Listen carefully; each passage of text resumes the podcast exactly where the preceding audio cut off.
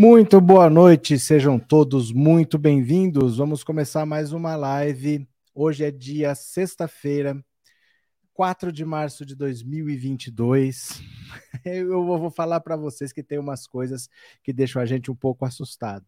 Eu vivi para ver, eu vivi para ver o Carluxo, o Carluxo elogiando a militância do PT.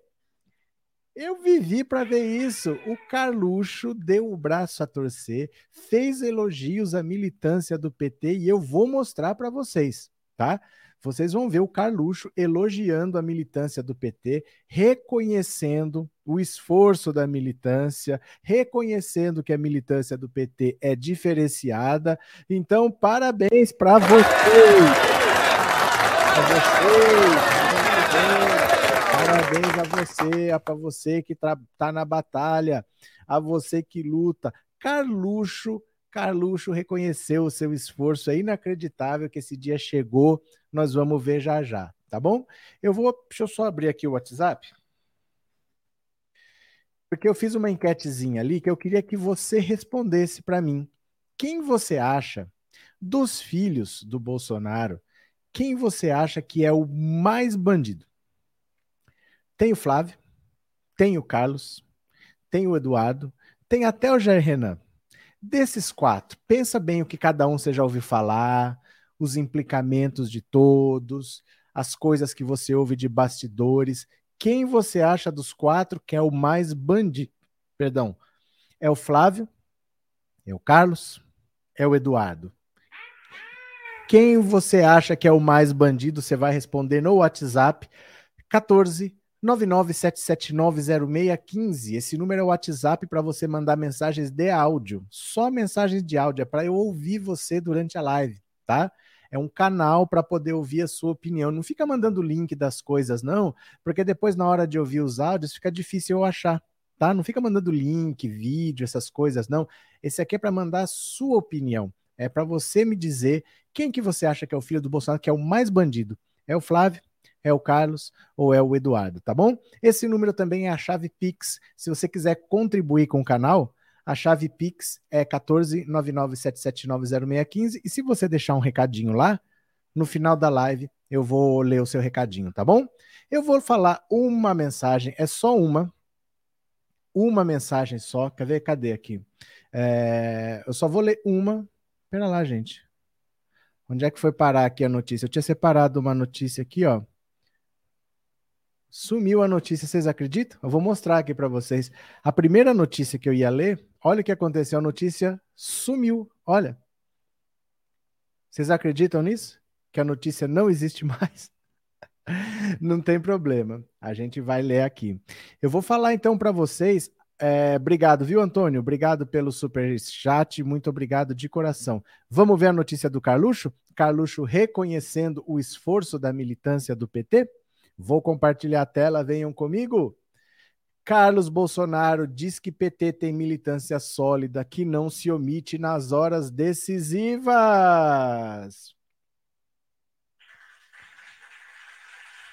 Muito bem, muito bem.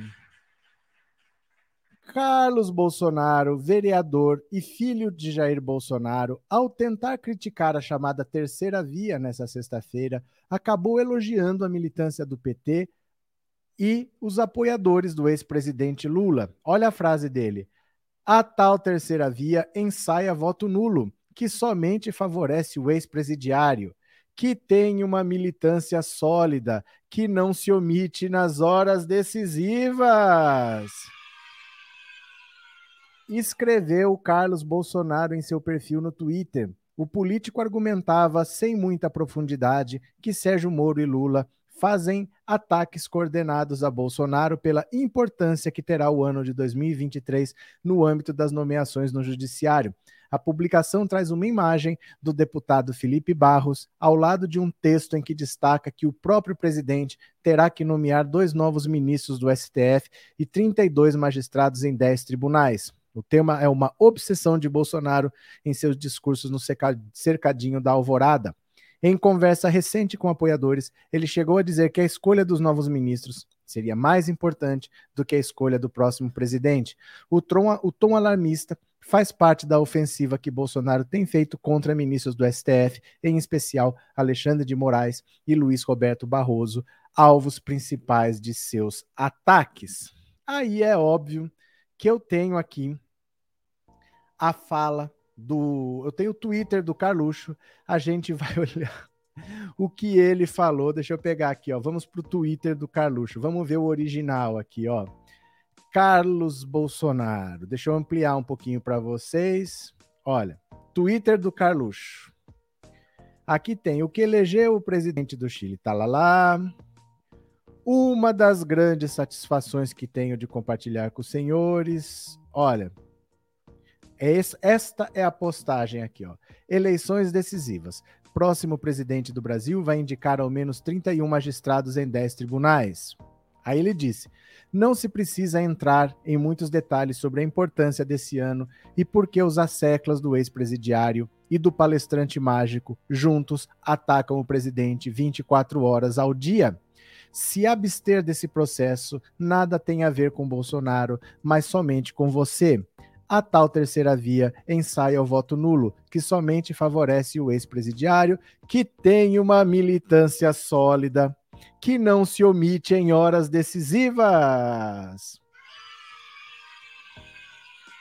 E ambos, sonsamente alinhados, sabem muito bem disso. Não se deixe manipular pelo caos proposital implementando, implementado pela imprensa a serviço de quem historicamente apaga, nossa, apaga com crase, muito bem e exerça seu direito de voto, pois caso contrário, o maior prejudicado será você mesmo e não outro como estes querem te fazer pensar. Basta ter bom senso. Olha, vocês veem como a situação não tá fácil? Fora essa parte bizonha dele elogiar a militância do PT, agradecemos, mas dispensamos Carlos Bolsonaro, agradecemos o seu elogio, mas dispensamos, guarde para você suas palavras, lave a boca para falar do PT e da militância do PT, né, Lulinha? Né, Lulinha? Olha, isso aqui, ó, lave a boca para falar do PT, lave a boca para falar do PT, ó, isso é PT, isso é PT. Aqui é a militância do PT. Aqui é a militância do PT. Lave a boca para falar da militância do você. Agradecemos a preferência, mas dispensamos as suas palavras, tá? Mas não sei se vocês percebem nas entrelinhas. É como eu falo para você. O importante nunca está na manchete. O importante está nas entrelinhas, é você entender o que está por trás, que a pessoa não fala diretamente, mas ela deixa transparecer. É uma pena que a maioria só leia a manchete, porque o principal nunca está ali ele está preocupado com pessoas que vão votar nulo, porque ele sabe que Lula pode vencer a eleição no primeiro turno. Quanto menos votos válidos, mais fácil o Lula pode atingir a eleição já no primeiro turno. Então ele sabe que o Lula está próximo, ele sabe que o Lula está próximo de vencer no primeiro turno e está dizendo: não vote nulo não dê seu voto nulo, faça como o PT, que tem uma militância sólida, que não se omite. Ele deu esse exemplo, acho que nem ele sabe por quê, que ele foi elogiar a militância do PT. Mas o que está nas entrelinhas é, ele está com medo da eleição ser decidida já no primeiro turno. Então ele está alertando as pessoas assim: não anule seu voto, porque quanto menos votos válidos, menos votos o Lula precisa para se eleger. Ele já está perto de atingir 50%. Com menos votos, você está tornando mais fácil que a eleição acabe. Vocês entendem? Ele está querendo dizer: a militância do PT não vai desistir. A militância do PT não vai se omitir. Na hora difícil, a militância do PT está lá. Se você anula o seu voto, você está ajudando o Lula a se aproximar dos 50%. Esse é o desespero real. Essas pesquisas que falam que o Bolsonaro está crescendo, gente, são pesquisas feitas por telefone. Essa pesquisa desse tal Poder Data destoa de todas as outras. Ela já deu Bolsonaro e Lula empatados, para você ter uma ideia. Agora ela está dando uma diferença de oito pontos. Ninguém dá uma diferença tão pequena. Então não leve tanto em consideração. Veja nos detalhes como como ele tão, eles estão preocupados em perder a eleição já no primeiro turno, porque eles sabem que a militância do PT irá comparecer. E muita gente está pregando o voto nulo, o que facilita para o Lula vencer já no primeiro turno. É isso que está por trás, né? Boa noite, RM Gameplays. Uma ajuda para o canal. Muito obrigado por ser membro, obrigado pelo seu super chat, viu? Dulce, boa noite. Esse daí nem com a boca lavada pode falar do PT. Minha mãe falava isso, o importante está nas entrelinhas. É porque muitas vezes, Neuza, mesmo querendo falar, eu não consigo me exprimir totalmente em palavras, mas eu deixo transparecer. Eu não consigo evitar, mas às vezes eu não consigo ser tão fácil de entender. Sabe, se você prestar atenção no detalhe, está sempre lá dá para perceber, mas às vezes eu não sei me expressar com palavras. Então pode ser que não esteja nas palavras, mas está nas entrelinhas. Ali está bem claro o desespero deles vendo Lula se aproximar de uma vitória no primeiro turno, porque ele sabe que a militância do PT não vai desistir. O Lula precisa de poucos pontos para vencer no primeiro turno e há um desânimo do lado da base bolsonarista, gente que não quer votar no Sérgio Moro e que sabe que a eleição está perdida, então está falando em anular o voto e isso facilita para o Lula se eleger. Quanto menos votos válidos, menos votos o Lula precisa para vencer já no primeiro turno. É isso que quer dizer essa frase troncha do Carluxo aí, viu? Mais prejudicado que estamos, fica impossível viver nesse país. Margarida. É, Maria de Lourdes, o professor Roberto Cardoso é o melhor professor do mundo. Eu fico paralisado ouvindo, gente, é muita sabedoria. Não é nada, nós estamos batendo papo. Maria de Lourdes, estamos batendo papo. Aprendo bastante com vocês, viu? Cadê quem mais está aqui? Já tinha pensado nisso porque vejo uma tendência dos arrependidos do Bozo votarem nulo. Eu ouvi uma pessoa dizer que e nem tentei conversar até agradeci. Mas é isso. Os eleitores do Sérgio Moro, se ele desistir, é muito provável que uma parte para o Lula não vão, para o Bolsonaro difícil, talvez uma parte migre para o Dória, por isso que o Dória não desiste. O Dória aposta numa desistência do Sérgio Moro para herdar os votos dele, se não vão anular. Dificilmente vai votar em Ciro Gomes, Bolsonaro ou Lula. Ou vai migrar para o Dória, ou vai desistir, e é por isso que o Dória não desiste, porque ele também sabe que o Sérgio Moro está num partido nanico, acabou de perder um deputado hoje que já se desfiliou, só tinha 11, agora tem 10 é um partido pequeno, que não tem estrutura, que não tem dinheiro, e ele já está perdendo até para o Ciro Gomes. Ele chegou com oito, passou para dez, está com seis. E o Ciro Gomes está com sete, está perdendo para o Ciro Gomes. Então é inviável a candidatura dele. É bem provável que esses eleitores anulem. E o eleitor do Ciro pode muito bem migrar para o Lula se for para evitar o segundo turno. Então você reduz o número de votos válidos, pega o voto do Ciro, uma parte transfere para o Lula, é bem possível que acabe já no primeiro turno, né? É, aqui é RM Gameplays, virei aqui. Ah, você mudou na rede, tá certo, para assistir também. Quem puder, siga o exemplo, assista a live. Opa, vou ter que tirar o comentário aqui. Por favor, assista a live por essa rede aqui, que nós estamos querendo chegar a mil somos modestos, queremos chegar a mil seguidores lá, falta pouco, tá com os 930, aqui tem 1.300 pessoas. Se vocês puderem assistir a live por lá, vai ser uma ajuda muito grande, tá bom? Vamos ver aqui, eu vou ler mais outra notícia agora, viu? Eu presto atenção na fala do professor, porque depois replicar e fazer de conta que eu sou. Ai, Maria, você tá demais, viu? É... Como é que é? Mão vó Geraldo, eu acho que o corretor traiu você. Eu acho que você escreveu uma coisa e ele mudou, que, que não dá. Na quadrilha, fora Bolsonaro. Ah, não vou votar na quadrilha. É isso, né, Geraldo? Não vou votar na quadrilha fora Bolsonaro. Valeu, Geraldo. Captei, abraço. O juiz ladrão vai ser preso. Gente, é, a situação dele é bem complicada lá no Tribunal de Contas, viu? Não na justiça por causa do que ele fez com o Lula, mas esse contrato com a empresa dele vai pegar para ele, viu? Vai pegar. Deixa eu ler mais uma notícia aqui para vocês, deixa eu fechar aqui. Olha, essa notícia é interessante porque é mais uma daquelas treta na direita, treta na direita.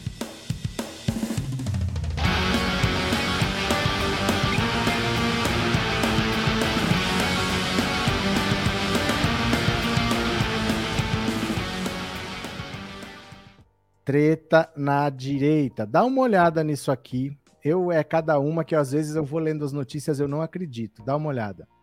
Datena relata ao Republicanos a pressão que sofre do vice de Dória. Eita, que o bicho tá pegando, olha. Datena revoltado com a vida aqui cortejado pelos republicanos para disputar o Senado este ano, o apresentador José Luiz da Atena relatou a dirigentes do partido que sofre pressão do vice-governador de São Paulo para não se filiar à sigla. A confissão foi feita por Datena em conversa por telefone com o presidente nacional do Republicanos, o deputado Marcos Pereira, hoje, véspera de hoje sexta-feira, véspera de carnaval? Ah, na última sexta-feira, véspera de carnaval. Não tem hoje, eu que viajei. Segundo apurou a coluna, da Tena disse a Pereira que até gostaria de se filiar aos republicanos, mas que Garcia prefere que o apresentador seja candidato ao Senado por São Paulo pelo MDB ou União Brasil. O atual vice-governador assumirá o Palácio dos Bandeirantes no início de abril, após a saída do governador João Dória para disputar a presidência da República, e pretende concorrer à reeleição. Garcia trabalha para ter Datena como candidato ao Senado em sua chapa. O Republicanos, porém, não garante apoio ao vice de Dória e cogita apoiar o ministro da Infraestrutura, Tarcísio de Freitas, que disputará o governo paulista. Então, olha, eles não sabem quem apoiar. Eles não sabem o que eles vão fazer. O Dória vai sair do cargo de governador porque ele tem que disputar a presidência. Então, seis meses antes, ele precisa sair assume o vice. Esse vice ele vai ser candidato à reeleição. Aí não tem problema. Se o Dória quisesse ser candidato à reeleição, a governador, ele não precisava sair. Ele podia ficar até o final do mandato. Mas como ele quer ser candidato a outro cargo, a presidência, aí ele tem que sair. Então o Rodrigo Garcia assume ele vai tentar a reeleição e para ele, ele acha que é importante trazer o Datena porque puxa voto, porque é uma figura da televisão, que é conhecida. O Republicanos também, que é o Datena lá, o Republicanos está se afastando do bolsonarismo, mas apesar de não apoiar o bolsonarismo nacional, pode acabar apoiando então o Tarcísio aqui em São Paulo, porque ele não tem a ideia de apoiar o vice do Dória. Aliás, por falar em vice que tem que se desincompatibilizar do governo, tá pintando acontecer uma situação meio bizarra. Vocês sabiam que o presidente do, do STF, o Fux, pode virar presidente da República por causa das viagens do Bolsonaro? Olha só que coisa interessante. Quando a gente tem o presidente se ausentando, vai viajar. Quem que assume? O vice. E na falta do vice, o presidente da Câmara. E na falta da presidente da Câmara, o presidente do Senado. E depois, se não tiver nem o presidente da Câmara, nem o presidente do Senado, o presidente do STF. Sabe o que está acontecendo? O Bolsonaro vai fazer pelo menos mais quatro viagens internacionais esse ano. Quem que tem que assumir? O Mourão. Só que o Mourão não pode assumir. Porque como ele vai ser candidato ao Senado, ele não pode ser presidente da República, porque se ele for presidente, ele só pode disputar a reeleição para disputar qualquer outro cargo, ele tem que se afastar. Então, como o Bolsonaro sai, o Mourão não vai poder assumir, porque nesses seis últimos meses ele tem que estar afastado para disputar o Senado. Como ele não pode se afastar, não pode assumir, seria o Arthur Lira. O problema do Arthur Lira é que ele vai disputar a eleição porque ele quer ser deputado de novo. Então ele não pode ser presidência da República, porque se ele for presidente da República, ele só pode disputar a reeleição para disputar outro cargo, ele precisa estar afastado seis meses, ele não pode assumir. Rodrigo Pacheco também é candidato. Ele ainda não desistiu. Enquanto ele for candidato, se ele assumir a presidência, ele não pode disputar. Ele precisa se afastar também.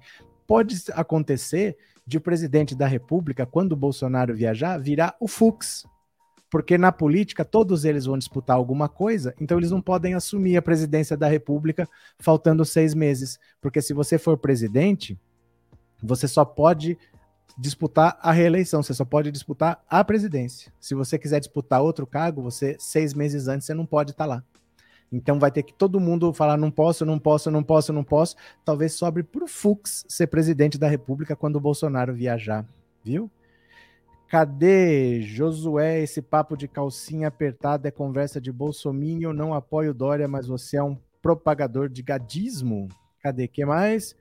Neuza também penso como você. Ali, na verdade, é uma concorrência entre eles. Quem é pior? Disse o Alex. Pronto, deixa eu ver mais uma aqui que, assim, olha. Eu vou ler uma notícia infame. Infame que eu não sei como que, que pode ter acontecido um negócio desse. Eu acho que tudo tem limite, mas assim, eu espero de verdade que isso vá parar no Conselho de Ética. Eu espero que o partido expulse esse cara, que, desse, que medidas sérias sejam tomadas, porque é uma das coisas mais infames que eu já vi. Sabe o tal do Mamãe Falei? O Mamãe Falei que foi para a Ucrânia para aparecer, que foi usar a guerra como palanque eleitoral. Vocês não acreditam o áudio que eu vou mostrar aqui para vocês desse Mamãe Falei. É, eu espero realmente que ele vá para o Conselho de Ética. Eu espero que o partido tome a decisão de expulsar esse cara, que eu nunca tive tanto nojo vendo uma atitude que nem essa. Vamos ver juntos. Eu preciso que vocês me acompanhem, porque isso é uma das coisas mais indignas que eu já vi. Eu quero que vocês leiam comigo. Olha, em meio à guerra, mamãe falei manda áudio sobre as mulheres da Ucrânia. São fáceis porque são pobres. Fico até sem jeito sabe? Acaba com o meu dia, mas nossa, vamos ler. Arthur Duval, o Mamãe Falei, pré-candidato ao governo de São Paulo pelo Podemos, que desembarcou na Ucrânia dias atrás para acompanhar de perto o conflito, tem usado seu tempo também para um assunto absolutamente apartado da guerra ou da destruição do país pela Rússia. Em uma série de áudios que enviou hoje para um grupo de amigos no WhatsApp, Arthur Duval gasta vários minutos descrevendo suas impressões sobre as mulheres ucranianas, a quem define como fáceis porque são pobres. Detalhe, hein, mano? Elas olham, e vou te dizer, são fáceis porque são pobres. Na sequência, o parlamentar relata ter contato ter contado as mulheres bonitas que viu na alfândega e diz que assim que a guerra acabar, vai voltar ao país. Mano, eu tô mal. Eu passei agora por quatro barreiras alfandegárias, duas casinhas em cada país. Mano, eu juro para você, eu contei, são 12 policiais deusas, mas deusas que você casa e faz tudo o que ela quiser. Assim, eu tô mal. Eu não tenho nem palavras para expressar. Quatro dessas eram minas que você, mano, nem se te, diz, se te dizer, nem se te dizer, se ela não sei o que, você limpa o não sei dela com a língua. Assim que essa guerra passar, eu vou voltar para cá. Em mais uma gravação, compara as ucranianas às brasileiras. Só vou falar uma coisa para vocês. Acabei de cruzar a fronteira a pé aqui, da Ucrânia com a Eslováquia. Maluco, eu juro, eu nunca na minha vida vi nada parecido em termos de mina bonita. A, a fila das refugiadas, imagina uma fila, sei lá, eu tô sem palavras, sei lá, de 200 metros ou mais, é só deusa. É sem noção, cara, é inacreditável, é fora de série. Se você pegar a fila da melhor balada no Brasil, na melhor época do ano, não chega aos pés das filas de refugiados aqui. Eu tô triste porque é inacreditável. A propósito, dias atrás, Sérgio Moro festejou em sua conta no Twitter que Mamãe Falei e Renan Santos haviam resolvido reportar em loco o conflito. Também angariaram ajuda financeira para amparar os refugiados. É sempre louvável quando saímos do discurso e partimos para a prática. Como se vê, agora a Mamãe Falei não estava interessado em reportar somente o conflito. É inacreditável um negócio desse. O que, que o Brasil está virando? E essas pessoas terem voto e essas pessoas serem eleitas. Eu, eu só peguei um trecho de 20 segundos, que é o trecho menos nojento, porque ele fala coisas que não dá nem para publicar, mas eu quero que vocês ouçam da voz dele o que ele disse. Eu quero que vocês ouçam da voz dele. Presta atenção aqui, ó. Ó. Presta atenção. Detalhe, hein, mano. Detalhe, hein? Detalhe, hein? Elas olham, cara. Elas olham e vou te dizer, são fáceis, porque elas são pobres. E aqui, cara, é, meu, meu, minha carta do Instagram, né? Cheio de inscritos, funciona demais. Funciona demais. Depois eu conto a história. Eu colei, nossa, velho. Sério, não peguei ninguém, mas eu colei em duas minas que a gente não tinha tempo, em dois grupos de mina e assim, é inacreditável a facilidade. Essas minas em São Paulo, você dá bom dia, ela, ela ia cuspir na tua cara. E aqui elas são super simpáticas, super gente boa. É, é inacreditável, inacreditável. De verdade, assim, poucas coisas me deixam tão enojado como esse tipo de atitude. O cara já tava. Eu já tava por aqui com ele quando ele sai daqui para ir no meio de uma guerra fazer sabe-se lá o quê fazer palanque eleitoral, usar uma tragédia humanitária para querer aparecer, para fazer vídeo, para ganhar foto. Só isso já seria nojento, já era nojento e eu já estava por aqui com eles. Tanto é que eu parei de noticiar. Ontem eu não falei, não falei mais nada. Eles estão fazendo vaquinha online, eles estão pedindo Pix, e diz que o Pix é para a Ucrânia, mas não é para nenhuma entidade, é para o MBL. Você tem que fazer um Pix para o MBL, para eles, sabe Deus, o que, que vão fazer com esse dinheiro. Já até parei de falar. Mas o cara agora, ele tá olhando as mulheres. Um povo que tá fugindo de uma guerra para não morrer, para não cair um míssil na cabeça, sabe? Gente que tá fugindo com a roupa do corpo, que tá deixando a casa para trás, não sabe se a casa vai ser destruída, se a casa vai ser saqueada, se a casa vai estar tá lá, quando voltar, se voltar. Tem gente saindo da Ucrânia que não sabe se volta. Sabe lá que país que vai aceitar cara sai com a roupa do corpo, não sabe se vai para Polônia, se vai para Hungria, se vai para Alemanha, que país que vai receber. E o cara tá achando as mulheres bonitas, tá querendo voltar lá depois para chavecar uma delas. Eu vou voltar aqui de qualquer jeito depois que essa guerra acabar. Tô olhando a fila de refugiadas, só tem deusa. Uma fila de refugiados. Sabe? É a mesma coisa de que você falar assim, se as pessoas estão pegando doação de osso para levar para casa para ter o que comer e a pessoa, em vez de se interessar pela situação das pessoas, ao invés de fazer uma denúncia, ele tá falando: nossa, mas tem umas meninas bonitas aqui, hein? Olha, elas são pobres, elas são fáceis. São fáceis porque são pobres, é desprezível, é nojento. Eu espero que ele vá parar no Conselho de Ética da Assembleia Legislativa de São Paulo, porque ele é deputado estadual. Eu espero que o partido dele expulse esse tal de Mamãe Falei, que é candidato ao governo de São Paulo, lógico que não vai se eleger, não vai ser deputado e não vai se eleger, porque ele é candidato ao governo. Mas eu espero que ele seja expulso do partido, que ele vá parar no Conselho de Ética e que essa figura desapareça da política. Pelo amor de Deus. Pelo amor de Deus. Isso é uma coisa das mais nojentas que eu já vi. É, é revoltante. Eu espero que uma atitude seja tomada. Não é uma coisa que eu possa fazer nada porque não é um crime ser nojento, né? Ser nojento não é crime. Assim, ele está na Ucrânia, ele não está no Brasil. Ele, é, não é, é uma coisa que é revoltante, mas não é um crime para você fazer uma denúncia. Agora, a conduta dele não condiz com a conduta de um deputado. Como um representante do povo, ele não pode estar tá falando essas coisas, pensando essas coisas, agindo dessa maneira. Eu espero que ele vá para o Conselho de Ética e eu espero que o partido expulse imediatamente um, um nojento desse, um cara nefasto como esse. Me faltam palavras, porque não é toda palavra que a gente pensa que a gente pode falar aqui, né? Francisco, os políticos brasileiros estão em decadência, além disso, não há consequências para seus crimes trágicos.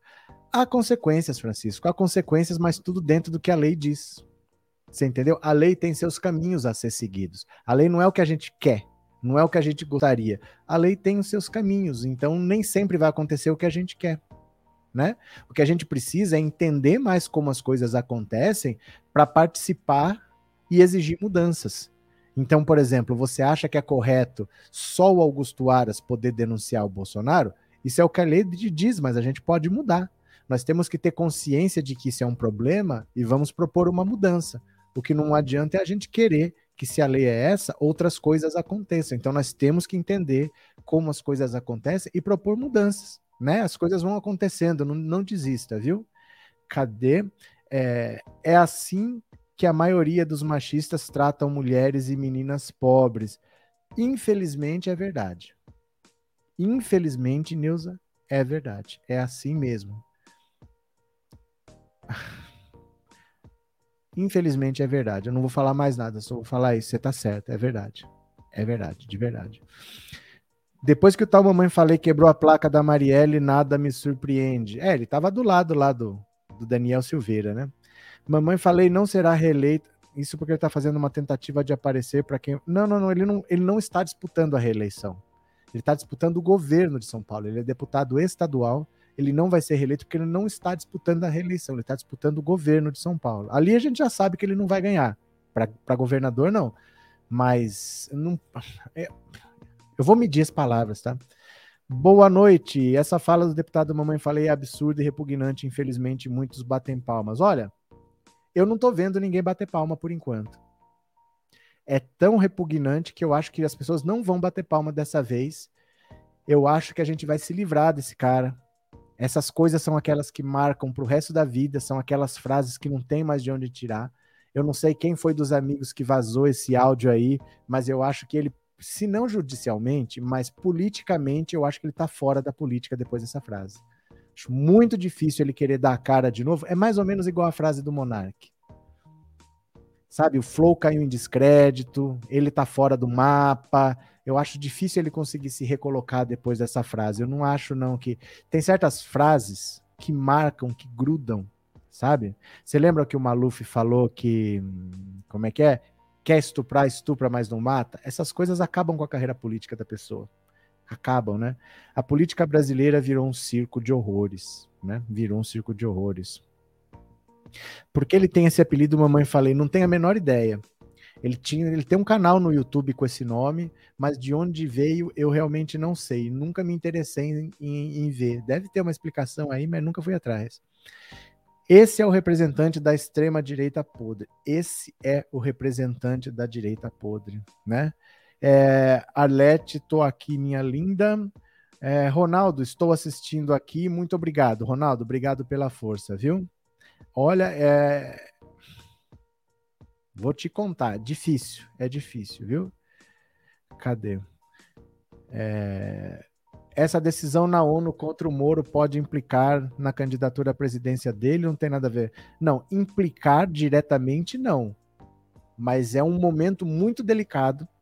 Você, em maio, por exemplo, dizer que ele perseguiu o Lula, que o Lula foi preso injustamente, isso acaba com a candidatura dele. Não oficialmente. A ONU não tem o poder de falar você está fora. Ele não tem esse poder. Mas politicamente arrasa o Sérgio Moro. A candidatura dele acaba ali quando sair essa decisão.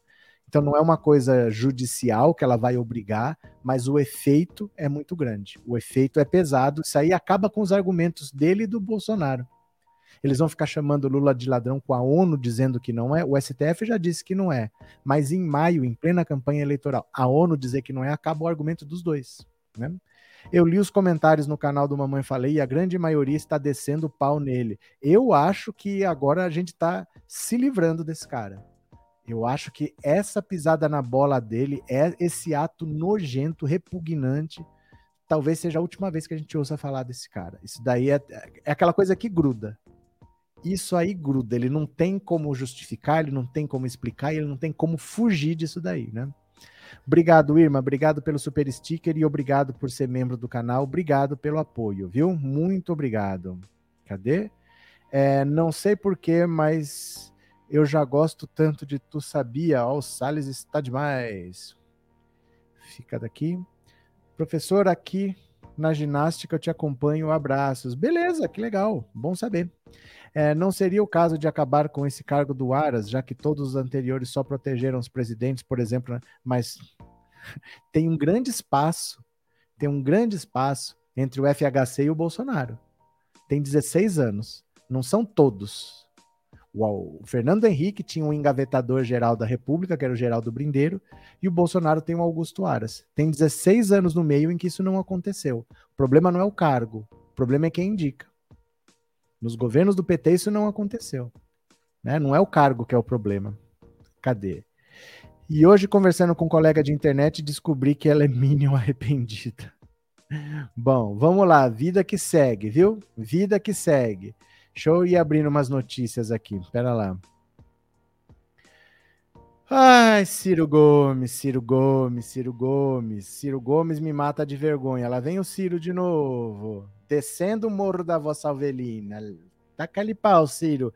Ciro ataca a postura de Bolsonaro diante da guerra da Ucrânia. Canalha!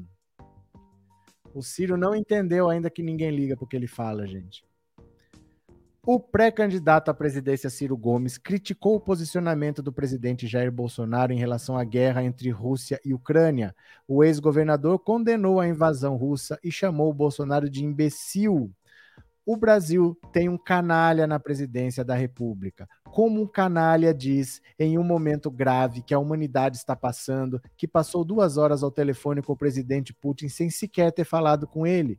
Ciro se refere, se refere à declaração de Bolsonaro feita no domingo, quando o atual presidente afirmou ter conversado por telefone com o presidente da Rússia, Vladimir Putin, sobre a invasão da Ucrânia e que foi desmentido depois pelo próprio presidente. O pedetista também condenou o ataque das tropas russas à Ucrânia e disse que Bolsonaro dá sinais dúbios em relação ao posicionamento diante do conflito. O Brasil não pode ter dubiedade em relação a isso, muito menos fazer o que o Bolsonaro está fazendo, dando sinais trocados que nos cobrem de vergonha, disse o pré-candidato em entrevista ao canal My News. Porque há até alguma honradez em uma posição errada que tome um lado, como Cuba, Nicarágua e Venezuela fizeram. Apoiaram Putin com clareza há uma certa honra nessa contradição. Olha, o Ciro Gomes, um dia ele ataca Lula, um dia ele ataca Bolsonaro. Um dia ele ataca Lula, um dia ele ataca Bolsonaro. E não ganha nenhum voto com isso. E ninguém liga para o que ele fala, e ninguém dá relevância para o que ele fala. Além dele ter atacado o Bolsonaro e chamado o Bolsonaro de imbecil, também vazou áudio de uma jornalista da Jovem Plan, chamada Bruna Torlai, que chama o Bolsonaro de imbecil e de débil mental. Eu não sei como isso está repercutindo no bolsonarismo, talvez ela já seja é, comunista na Austrália, mas a Bruna Torlai, eu quero que vocês ouçam esse áudio, que ela xinga o Bolsonaro de cima e embaixo, jornalista passapanista da Jovem Pan. Dê uma olhada aqui, preste atenção. Alex, é claro que a visita teve a ver com fertilizante, mas olha só que engraçado. Uh, naquela semana que o Bolsonaro foi para a Rússia, eu nem estava, para dizer, pra falar a verdade, acompanhando as declarações, né? Que ele falou aquela merda de que o Putin era conservador, que eu não sei para que ele falou isso, depois você me explica para que, que ele falou. Porque se ele vai para a Rússia para fazer uma visita de fertilizantes, sabendo que o cara é uma bosta de um comunista, é um neo-soviético, eu não sei para que, que ele tem que ir naquela merda daquele cercadinho falar que o Putin é conservador, ele é um dos nossos. Depois você me explica isso aí, porque eu também tô burra hoje, não tô conseguindo entender mais nada. Eu preciso que você me ilumine, porque isso eu não entendo para que fazer. Se vai falar de fertilizante, por que, que tem que espalhar que ele é conservador para base retardada, ficar repetindo igual débil mental?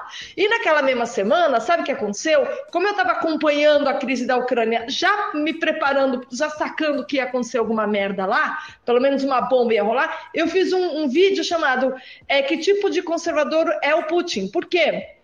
Que eu fiz esse vídeo, eu nem, nem tinha visto a declaração do Bolsonaro até então, tá? Eu nem tinha visto quando eu fiz esse vídeo. Mas porque eu já estava acompanhando vários canais que estavam falando da história da crise na Ucrânia. Até então era crise, não era guerra. E aí eu estava falando, e eu, eu, fiz um vídeo justamente sobre isso. Sabe o que aconteceu nos comentários? Um bando de gente me xingou de traidora porque eu, porque eu falava por que o Putin não era conservador. Eu nem tinha visto que o Bolsonaro tinha feito a estupidez de sair espalhando que o Putin é conservador porque ele inventou porque ele é um idiota que não tem cultura política. E aí vem a base me xingar.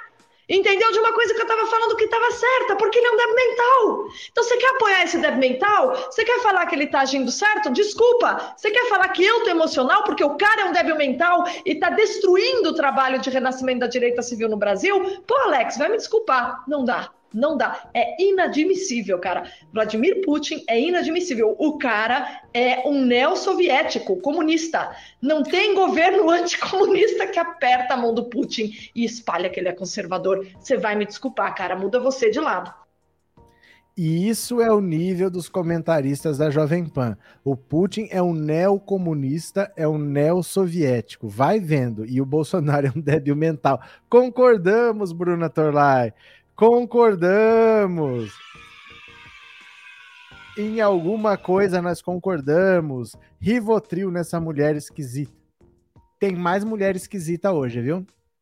Hoje tem mais mulher esquisito. Nossa, que revelação! Ver um bolsomínio confusa nas narrativas. Se Bolsonaro está destruindo a direita, eu sou um mínio. Tem mais, o Ciro já falou a besteira dele. De novo, tá? O WhatsApp é o 14997790615. Eu perguntei dos filhos do Bolsonaro, que estão tudo enrolado na justiça, o Flávio, o Carlos e o Eduardo, quem é o mais bandido? Quem é o mais ladrão? Quem que é o mais sem vergonha? Você vai dar sua opinião no 14 997790615. Esse número é o WhatsApp, também é Pix. No Pix você também pode deixar uma mensagenzinha que no final da live eu ouço, tá? É, boa noite, muito boa a live de hoje de manhã. Espero que as pessoas se conscientizem da gravidade de um governo ligado ao crime. A disputa não é direita e esquerda. A direita é democracia ou crime. Né, Trindade? Abraço, obrigado, viu? Lula de novo com a força do povo. Tiago, olha lá. Tem mais uma coisa aqui que vocês não vão acreditar, mas eu sou obrigado a contar para vocês. Vamos lá. Olha. Plano de, evacua de evacuação foi evitado para não minar encontro Bolsonaro-Putin. Bolsonaro, o Brasil poderia ter evacuado os brasileiros da Ucrânia antes do conflito.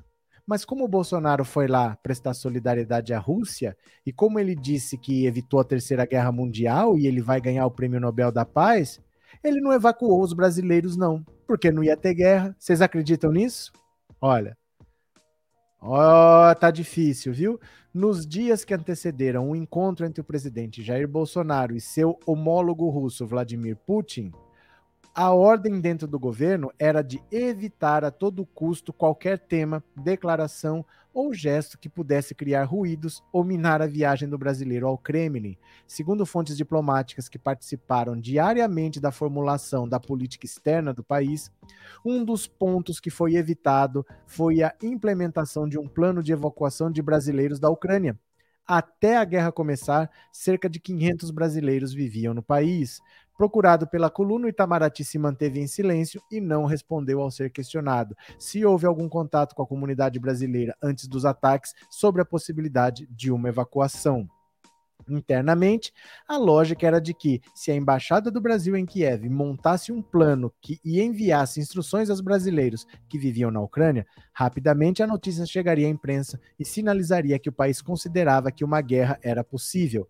Uma segunda fonte no executivo também confirmou à coluna que naqueles dias o Kremlin insistia que não tinha intenções de atacar a Ucrânia. O próprio chanceler russo Sergei Lavrov chegou a acusar as potências ocidentais de histeria diante dos alertas lançados pela Casa Branca de que uma guerra era iminente. O cálculo interno no governo era de que Anunciar a existência de um plano de evacuação, portanto, poderia ser interpretado no Kremlin como um ato de desconfiança em relação à palavra de Putin e de seu governo. Bolsonaro viajou para Moscou em fevereiro, depois de ter tido as portas da Europa e dos Estados Unidos fechadas por líderes internacionais. Com a necessidade de ser reconhecido como um presidente que é recebido pelo mundo, seu gabinete tentou um encontro com Boris Johnson, sem êxito, e fracassou até mesmo em convencer Joe Biden a fazer uma ligação telefônica. Se não bastasse a imagem de brasileiro isolado dentro da cúpula do G20 em novembro de 2021 e as portas abertas que França e Alemanha promoveram para o ex-presidente Lula dias depois de obrigarem o Itamaraty a sair em busca de um palco internacional, a opção foi de mostrar internamente sua suposta popularidade com uma viagem para a Rússia, além de Hungria e Polônia. Varsóvia acabou caindo da programação sob pressão da União Europeia. Mas, para preservar a viagem, Bolsonaro foi instruído a não tocar no tema ucraniano. Se o assunto surgisse, ele deveria ser tratado apenas de maneira superficial. A blindagem para, de fato, para viagem de fato foi efetiva. Uma semana antes da viagem para Moscou, em 8 de fevereiro, o embaixador do Brasil na Ucrânia, Norton de Andrade Melo Rapesta, afirmou que a representação não considerava naquele momento a hipótese de um conflito. Não se pode falar em plano de retirada quando não há fato concreto que o motive. O fato concreto seria se, na eventualidade que não se considera possível, de uma agressão externa ao país ou de tsunami, terremoto, disse ele em entrevista ao canal Globo News. Dez dias antes, Governos como do Reino Unido, Alemanha, Canadá, Austrália, Estados Unidos e Noruega já tinham começado a retirar familiares de diplomatas de Kiev ou tinham emitido alertas para que seus nacionais não viajassem para a Ucrânia.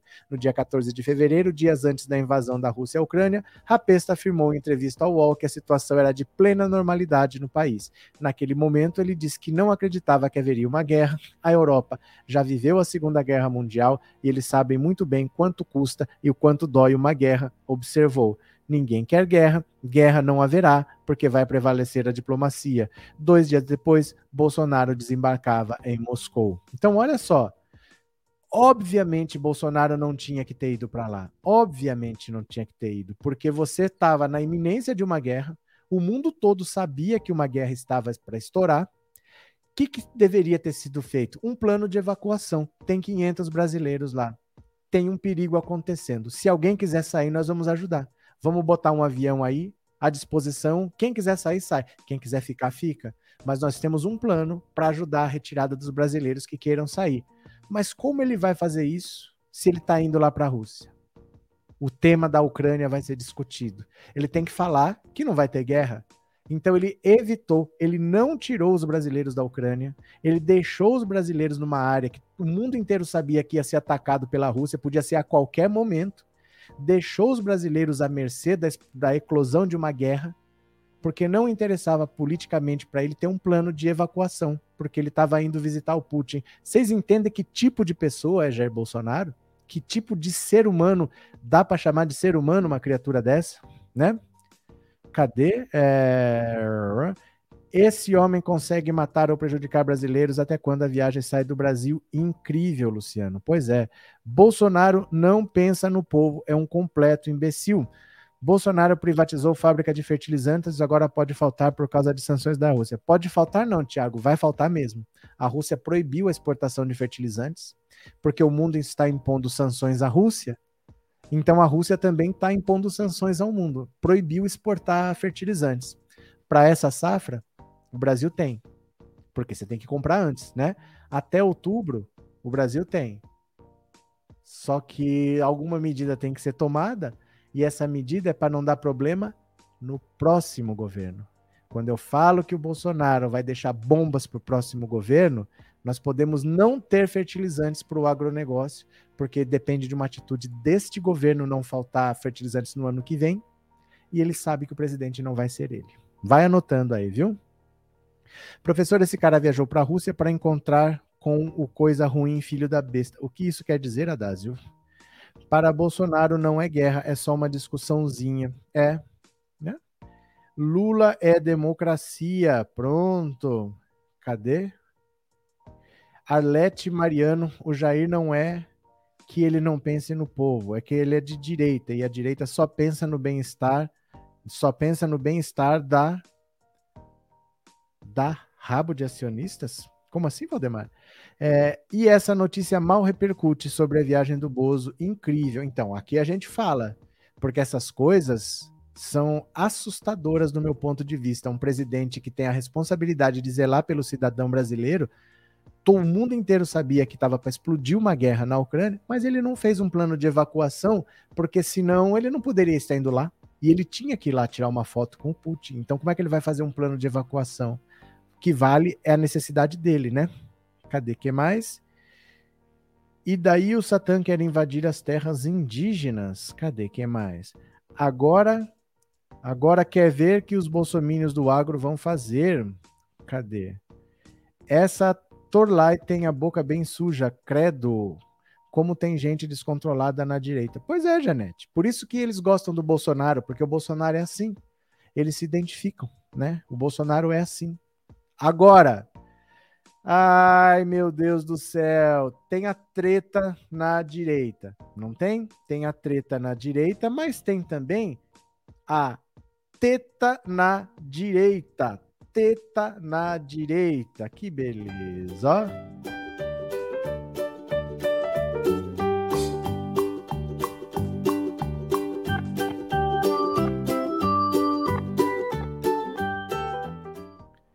teta na direita. A mamata nunca pode acabar. Vocês sabem quem é a deputada Ana Campanholo? Nós falamos dela aqui, que ela mandou 250 mil reais em emenda parlamentar para o advogado dela mesma. Vocês lembram disso? E agora ela pode ser investigada pelo Ministério Público. E ela deu uma entrevista na Jovem Pan tentando explicar o que ela fez. E ela ficou pior a entrevista do que o que ela fez. Eu vou mostrar já já, tá? Opa, vamos ver aqui. Olha só. Ana Campanholo. MP pode abrir inquérito sobre a deputada que destinou emenda ao próprio advogado. Ana Campanholo, deputada de Santa Catarina. O Ministério Público de Santa Catarina analisa se abrirá inquérito contra a deputada estadual Ana Caroline Campanholo, que destinou R$ 249.800 de emenda parlamentar para uma federação presidida pelo advogado dela, o empresário Cláudio Gastão da Rosa Filho. A parlamentar faz questão de dizer publicamente, no entanto, que o advogado a defende sem nada cobrar o caso foi revelado pelo Metrópolis. Hoje, a Subprocuradoria-Geral da Justiça para Assuntos Jurídicos do Ministério Público de Santa Catarina avalia se abrirá ou não investigação contra a parlamentar aliada do presidente Jair Bolsonaro. O artigo 37 da Constituição Federal assegura que a administração pública obedecerá ao princípio, dentre outros, da impessoalidade. Em entrevista ao programa Pânico, na quarta-feira, Ana Carolina disse que paga emenda só para amigo e apoiador dela. Todos os deputados têm milhões de reais para destinar emendas. Eu não entrego emenda na mão de inimigo, só pago emenda para amigo. Isso é praxe, e todos os deputados fazem isso, alegou a parlamentar ao prometer processar o Metrópole civil e criminalmente na justiça. Veja só, isso aqui é uma confissão de um crime porque o artigo 37 da Constituição assegura que a administração pública obedecerá ao princípio da impessoalidade. Isso quer dizer, não é pessoal. Não interessa ser meu amigo. Eu tenho que ter critérios técnicos. É importante ou não é? Beneficia quantas pessoas? É bom para a comunidade? Não interessa se é meu amigo. Não interessa ser meu apoiador. Você é eleito para representar a todos. Você não é eleito para representar seu partido. Esse, isso que ela fala é exatamente o que o Bolsonaro fala. Ele só fala para o cercadinho, ele só fala para o gado, ele não fala para a população brasileira em geral. Agora, ficou pior a situação dela, porque o advogado dela é presidente da Federação de Hipismo, que é um esporte de elite, que vai beneficiar pouquíssimas pessoas, mas ela disse que mandou porque é amigo dela. E eu tenho aqui nós vamos ver da boca dela ela falando que só beneficia amigo, só manda emenda parlamentar para amigo mesmo. Dá uma olhada aqui, ó. No pânico, dá uma olhada. Mapa, ó. Santinho. São 20 milhões de reais que a gente destina de emenda. Eu não entrego emenda, você que é meu eleitor, cidadão catarinense, eu não entrego emenda na mão do inimigo. Só pago emenda para amigo apoiador, pessoa que compartilha dos mesmos ideais que os meus. Isso aí é praxe. E, e todos os deputados fazem isso. Né? Você pode investir em saúde, educação. Então, nós, por exemplo, já investimos, já destinamos mais de 3 milhões de reais para comprar fuzil. É a causa que eu defendo e eu mando 3 milhões de reais para comprar fuzil.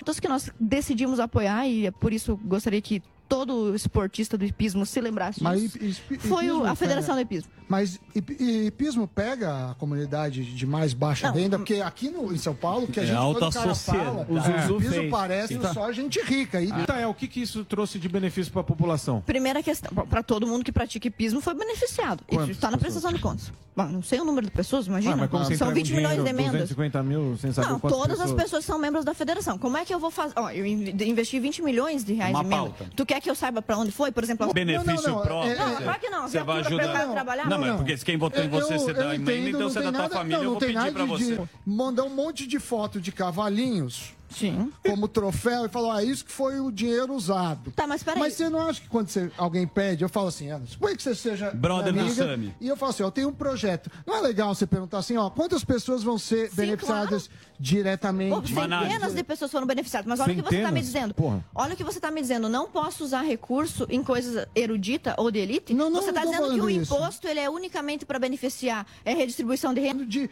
impacto para a sociedade. Porque se alguém viesse me perguntar, falar quantas pessoas usam isso? Qu quanto que movimenta isso? Será que precisa? Por exemplo, se são pessoas já ricas, às vezes não vai fazer diferença. Não, não, mas você está usando o argumento público. de que você não pode, que o rico que não, paga tô... imposto não pode ser beneficiado por programa público. Não, pode, pode. Mas, mas, tem a necessidade. Mas, isso, daí não, isso daí não poderia. Peraí, não... peraí antes que você desembesta a falar. Peraí. É. Deputada, ela tá tem bom, a, a caneta. é que nem mas... outro dia aqui que vocês ficaram é- discutindo. Você é advogado dela? Não sou advogado. Vai ganhar emenda, hein? Mas não sou advogado. Se tiver um projeto bom, Quer melhorar a granja? Você acha que isso repercutiu positivamente pra você? Você acha que foi muito positivo? Não, mas a quantidade de coisas que repercute negativamente contra mim, que é mentira, essa daí vai ser um processo que o cara não, vai levar, mas... que eu não sei nem se o jornalista tem como pagar. Mas eu espero que Nossa. ele perca até o carro velho que ele tem. Porque ele vai se aproximar. Você queira o impismo, fala, meus eleitores gostam de impismo, sei o que lá. Aí você tem o seu advogado, que é do uma da. Ele é presidente ele é, uma... era, era presidente licenciado na época. Presidente licenciado na época. E tem um outro. Ué, vou Cê- mandar você- pra quem é meu amigo, óbvio. Dep- Mas você não teria que olhar o projeto que tecnicamente Ah, sim, é lógico, melhor e lógico. não simplesmente Pela falar que é amizade, amigo? ou pela Lógico, influência. claro, mas o projeto de hipismo só tinha Vocês acreditam nisso? Vou mandar para quem é meu amigo. Existe o princípio da impessoalidade. Não interessa se é seu amigo, se é seu inimigo. Você tem que zelar pelo bem público, é dinheiro público. Você tem que mandar para onde há interesse público e não para quem é seu amigo. E ela diz claramente: se tiver dois projetos e um for meu amigo, vou mandar para o meu amigo. Essas declarações depois ficam difíceis de explicar quando vem um inquérito para investigar, né? Que absurdo, os votantes dela devem ser todos ricos. Tô, acham que são, né? Que mulher que trabalha para o mal, que horrível. Gente arrogante, gente arrogante, né? Eu é a pauta que eu defendo, eu mando mesmo. Mandei 3 milhões para comprar fuzil. Ah, é a Federação de Espismo beneficiou muita gente lá. O próprio advogado dela inven- mandou verba parlamentar para o advogado dela. Para o advogado dela, veja só, né? Cadê? É, Lula 13. Isso porque vocês não viram as ideias retrógradas dela. Ela é assustadora, pior do que a doida Mares. Eu conheço, eu conheço essa, essa criatura aí. Bolsonaro defende de unhas e dentes a sua família Maria. É, isso tem de ser divulgado a exaustão. Aqui está. E o povo vota nesse tipo. Pronto, cadê? Gente, hoje a live está demais, inacreditável. Tem mais. Tem mais coisa, vocês esperem aí, viu? Vocês não estão acreditando, eu vou mostrar uma coisa aqui que vocês não vão acreditar. Vocês sabem quem é a favor? Vocês sabem quem é a favor de mineração em terras indígenas? Eu poderia esperar de muita gente esse tipo de atitude, mas de do comunista Aldo Rebelo é brincadeira, né? Do comunista Aldo Rebelo é brincadeira. Dá uma olhada aqui, ó. Presidenciável Aldo Rebelo defende mineração em terra indígena. Gente, é cada.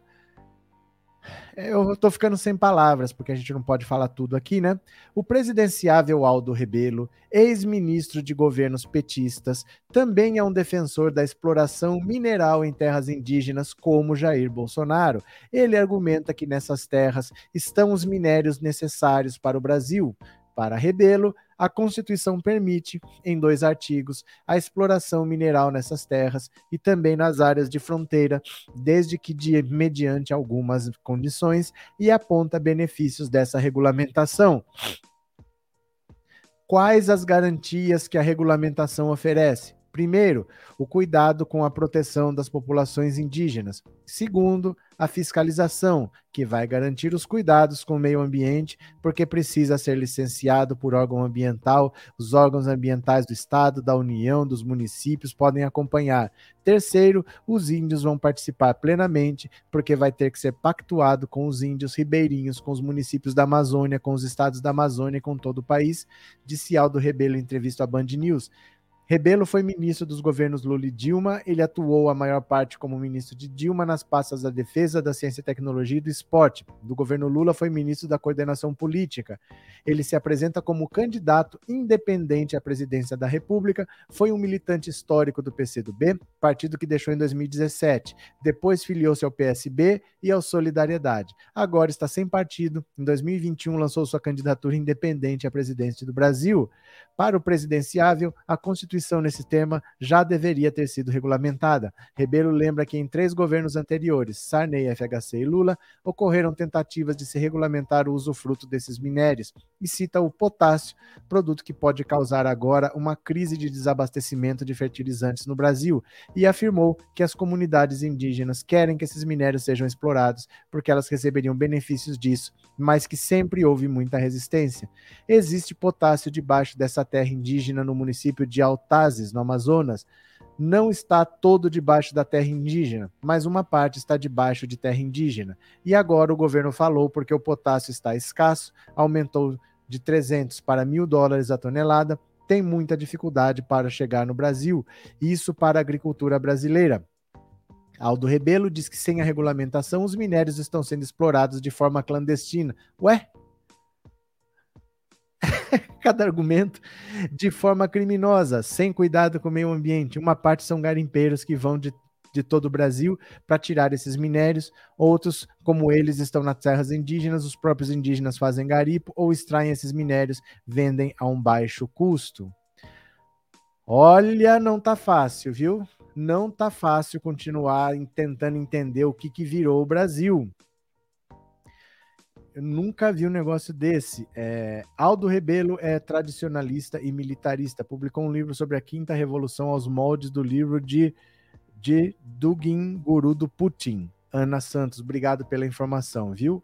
Muito obrigado mesmo. Deixa eu só ir abrindo uma notícia aqui, ó. Aqui, pronto. É, esses argumentos são toscos, né? Porque é sempre uma pessoa que não é indígena falando que vai ser bom para os indígenas. Eles nunca dão a voz para quem é indígena dizer qual é situação deles, o que está acontecendo lá, o que, que eles precisam e se eles querem ter a terra para eles ou se eles querem ter mineração. Não, é sempre alguém de fora que sabe o que é bom para os indígenas e que vai aprovando as leis. É meio maluco, né? Abriram as portas de todos os hospícios. Por falar em hospício, Inês. Deixa eu só mostrar rapidinho, isso aqui não é nem notícia, mas eu vou mostrar para vocês que vocês são obrigados a ver. Sabe a Zoe Martinez, que é a cubana da Jovem Pan? A cubana da Jovem Pan, ela acha o Bolsonaro lindo. Meu Deus, que coisa bizarra. Ela acha o Bolsonaro lindo, dá uma olhada. Bolsonaro, 66. Bom, Jair, Michele ai, Bolsonaro, um 39. É, Pode. Não, mas o Bolsonaro tá muito melhor que o Temer, cara. Você Pelo acha? amor de Deus. O Temer é. parece príncipe. Ai, não, vou Nossa, Nossa, o Temer é tá, tá ruim de, de Não, mas o, o Jair é bonito. Assim, a, Meu Deus! Com, toda, com todo o respeito que eu tenho por você, Michele. Ai, Zoe. O cara é bonito, gente. o Jair é, Bolsonaro é, é lindo. Lindo. Olha, eu vou te contar. Isso vai acabar. 2022 está sendo um teste de paciência, está sendo um teste para os nossos nervos, mas esse inferno vai acabar e Deus queira que acabe no primeiro turno. Tá difícil, tá difícil, viu? Gente, tem gente para tudo, tem gente para tudo. Olha, eu vou falar para vocês que esse ano de 2022 precisa voar. Esse ano de 2022 precisa voar, viu? Deixa eu ver aqui, será que o Bolsonaro trabalhou hoje? Será que o Bolsonaro trabalhou? Porque a gente poderia ver a agenda do presidente da República, né? Será que o Bolsonaro trabalhou hoje? Vamos ver.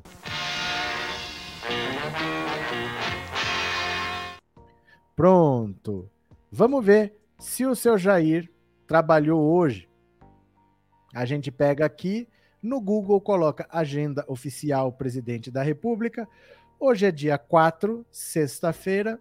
Esta é a agenda. 8 da manhã, partida de Brasília para São José dos Campos. Das 10h30 às 11h30, cerimônia alusiva ao início do novo contrato das rodovias Presidente Dutra e Rio Santos. Meio-dia e 15, partida de São José dos Campos para Brasília. Acabou. Juro para vocês que acabou. Essa é a agenda oficial do presidente da República para hoje. Só isso. Veio de Brasília para São José, participou de uma festinha, voltou para Brasília. Acabou. E aí? Esse é o melhor presidente da República de todos os tempos. Sério mesmo? O cara que simplesmente não trabalha? Essa é a agenda oficial do presidente da República. Sexta-feira, 4 de março, partida de Brasília para São José, cerimônia, partida de São José para Brasília, acabou a agenda oficial do presidente da República. É inacreditável, gente. O mundo do jeito que está, tantos problemas acontecendo. O Brasil não sabe se vai ter fertilizante, o que, que vai acontecer com a inflação. O trigo já subiu. A Rússia é grande produtora de trigo. O trigo já subiu no mercado internacional, quer dizer que o pãozinho vai ficar mais caro. O petróleo, o gás, tudo vai subir. E o Bolsonaro veio participar de uma festa em São José dos Campos e voltou, não fez mais rigorosamente nada. Vagabundo não trabalho, né? Passeio e festinha. Essa é a agenda de hoje e mais nada.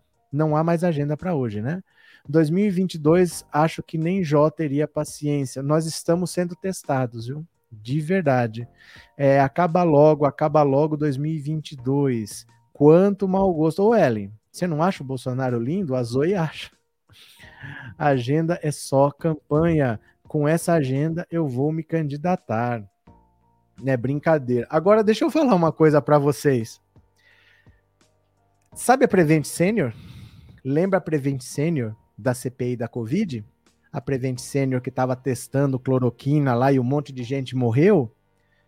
A Prevent Senior tem uma CPI da Covid na Câmara de Vereadores em São Paulo. É um desdobramento daquela CPI e os donos da Prevent Senior tinham que prestar é, depoimento na CPI da Covid na Câmara de Vereadores em São Paulo. Você acredita que eles não foram? Não compareceram? Falaram que pegaram uma forte gripe? Aí falaram: cadê o atestado? E eles não tinham atestado. Gente, a Prevent Senior não tem um atestado. Quantos médicos trabalham para Prevent Senior? Não teve um para dar um atestado? É sério mesmo? Olha o nível de patifaria que virou o Brasil. Vamos ver aqui de novo, ó. Prevent Sênior, donos faltam a CPI e mesmo com 3 mil médicos na operadora, não apresentam atestado. Meu Deus do céu. A Câmara Municipal de São Paulo ouviria ontem, na quinta, dentro da CPI da Prevent Sênior, os irmãos e donos da rede hospitalar Eduardo e Fernando Parrillo, mas, de acordo com o advogado da operadora, Aristides Zacarelli Neto, eles não puderam comparecer à comissão. O motivo? Contraíram gripe em uma viagem de família. Curiosamente, embora comandem uma operadora com mais de 3 mil médicos, não foi apresentado nenhum atestado quase no fim da sessão da quinta da CPI da Prevent Senior, o vereador Antônio Donato pediu para ver os atestados médicos dos irmãos Faustosos, mas o advogado respondeu que não tinha levado os documentos. Surpreendido, o político enfatizou o tamanho da operadora e informou ao advogado que seria interessante para a CPI anexar o atestado. Zacarelli informou então que providenciaria o atestado de saúde dos irmãos. Sem gripe, o diretor executivo da Prevent Senior, Pedro Batista Júnior, esteve presente na CPI. Em nota, a Prevent Senior informou que a apresentação do atestado não era necessária. O importante para o caso de sintomas gripais é a realização do teste de Covid, que deve ser feito em cerca de três dias após o início dos sintomas, por isso, não foram apresentados documentos à CPI pelos empresários. Instaurada em outubro do ano passado, a CPI da Prevent Senior na Câmara Municipal de São Paulo busca apurar irregularidades relacionadas à operadora, incluindo sonegação fiscal, falta de alvará para a construção de prédios e violações éticas em pesquisas médicas. A operadora, que tem cerca de 550 mil segurados, entrou nas manchetes nos jornais após a CPI da Covid no Senado receber dossiê de 15 médicos denunciando que pacientes sem consentimento, foram usados como cobaias para estudos com remédios contra a Covid e de fraudar atestados de óbito. Olha, é incrível a cara de pau dessa gente que não tem um atestado tendo 3 mil médicos conveniados, né? Boa noite, senhora Inês Nascimento, desculpa. Bozo mais lindo de pulseira prata no braço e uniforme laranja. Que que é isso? O que a justiça do Brasil soltou quando não quando não barro? Quando não barro? Mentiras da mídia Moro Lava Jato Bolsonaro. Como assim? Nunca vi tanto bandido no meu nome. Medo. Cadê? Então ele liberou geral? Ele quem Maria? Ele quem? Bolsonaro vai fazer festinha em Bangu 8 com Roberto Jefferson e filhos. É a mesma gripe do governo quando o caldo engrossa Agora, eh, não tem um atestado. Tudo bem, você está gripado, você não tem um atestado. Se você tem 3 mil médicos, nenhum te examinou, nenhum te forneceu um atestado. Impressionante a cara de pau, né? Cadê? Vai um trabalhador faltar ao trabalho por causa de uma gripe, Conceição. Agora eu vou ouvir a opinião de vocês. A opinião de vocês no WhatsApp, porque eu perguntei qual dos três filhos do Bolsonaro você acha que é o mais bandido? É o Flávio, é o Carlos ou é o Eduardo? Eu vou ouvir a opinião de vocês no WhatsApp. Vamos lá.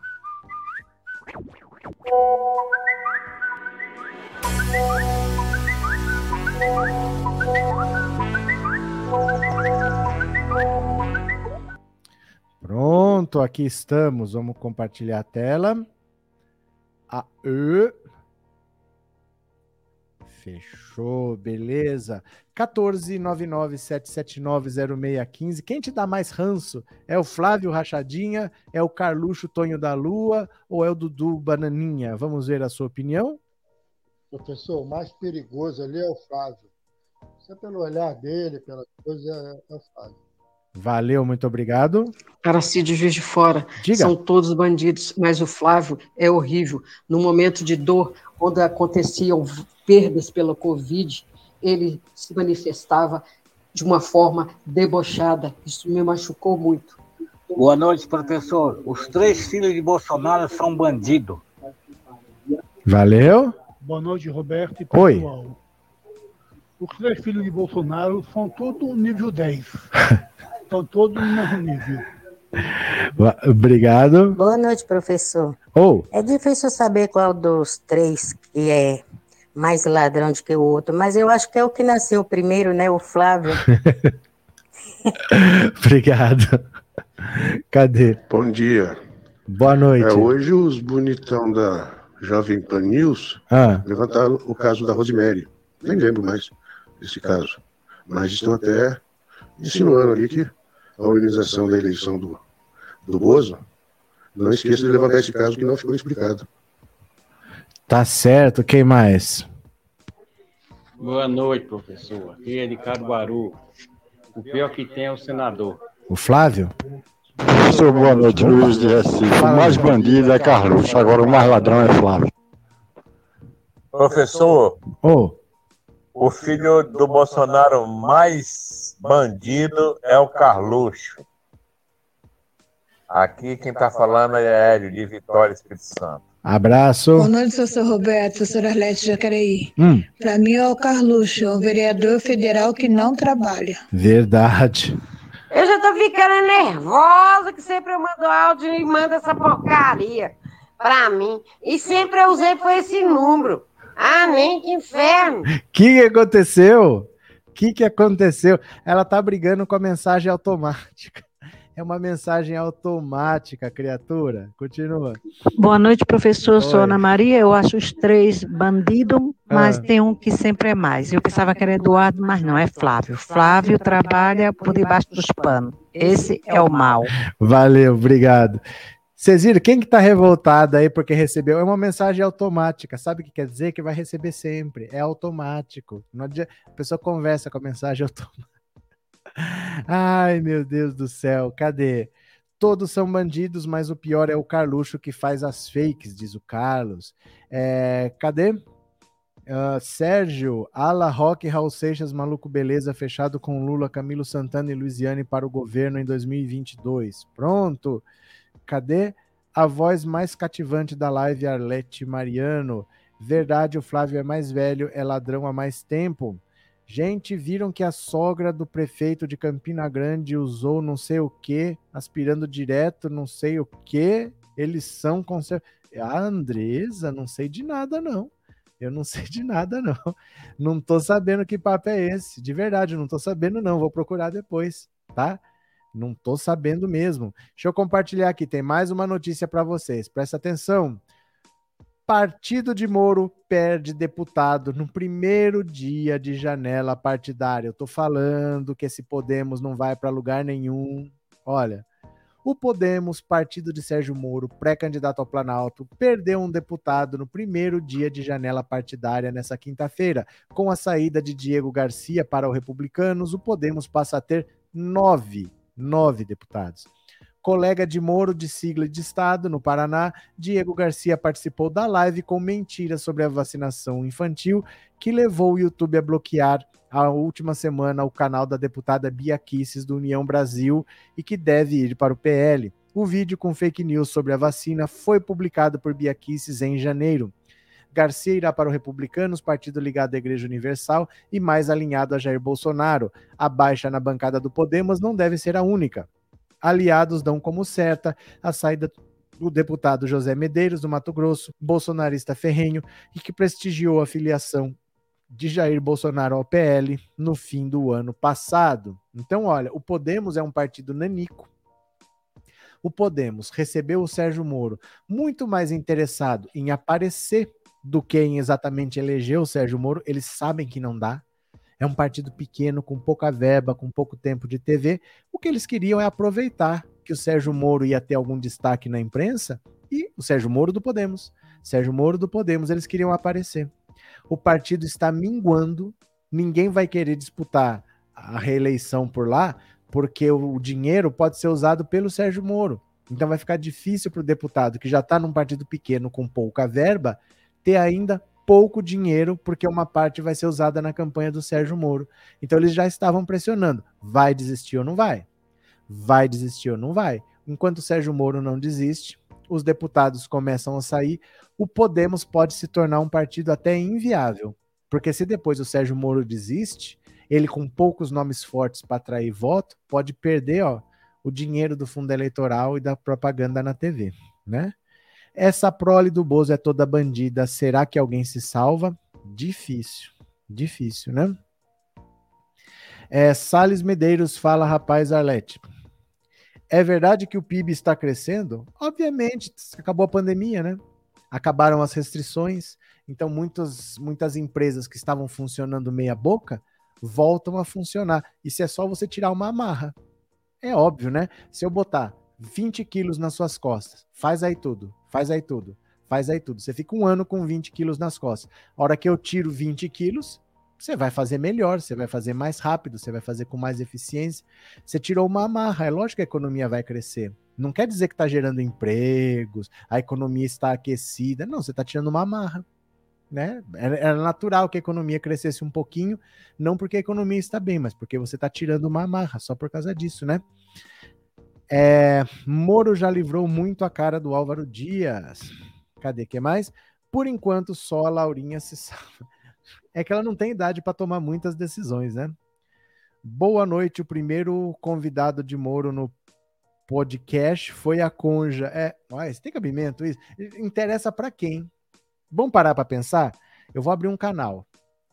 Esse canal tem que bombar, porque é uma das alavancas que eu quero usar para ser presidente da República. Então eu acho que vai ter muita repercussão.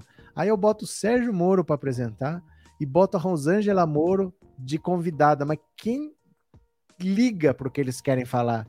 Quem está interessado em ouvir o conge fazendo pergunta para conja? Mas que estratégia é essa? Eles tinham que levar alguém muito conhecido, alguém que desse muita repercussão. O problema é quem?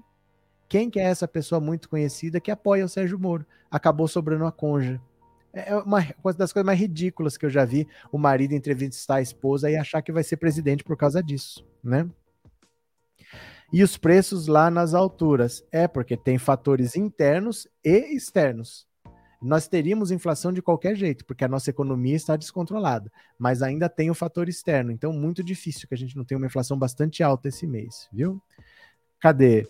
É, nem a Laurinha se salva, pois entrou no colégio militar sem fazer a prova obrigatória. Cadê? É, socorro. É, ou daria também para voz para ela ser utilizada? Tá, tá bom, Salles. Todos eles. Sandra, pronto. Olha, deixa eu ler mais um meu aqui, ó.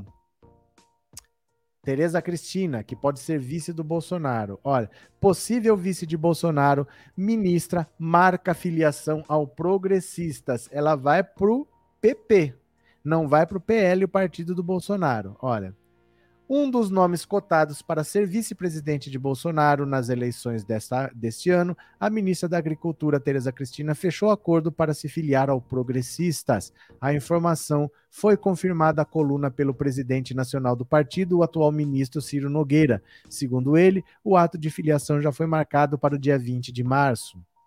O evento acontecerá em Mato Grosso do Sul, reduto eleitoral de Tereza, a pedido da própria ministra. O ato deve contar com a presença de Ciro Nogueira e de outras lideranças progressistas. Licenciada da Câmara desde 2009 para assumir o ministério, Tereza Cristina está afiliada à União Brasil, partido que nasceu da fusão do PSL com o DEM. Em 2018, ela se elegeu deputada federal pelo DEM. O nome da ministra como candidata a vice-presidente de Bolsonaro tem sido defendido principalmente por integrantes da ala política do governo, entre eles o próprio Ciro Nogueira. A avaliação é que, por ser mulher, a ministra ajuda a diminuir a alta rejeição do atual presidente da República perante o eleitorado feminino. Pesa também a influência dela sobre o agronegócio. Caso não seja vice, Tereza deve disputar uma vaga ao Senado pelo Mato Grosso do Sul. Por isso, ela deixará o ministério até o início de abril, assim como outros colegas ministros que disputarão as eleições de outubro.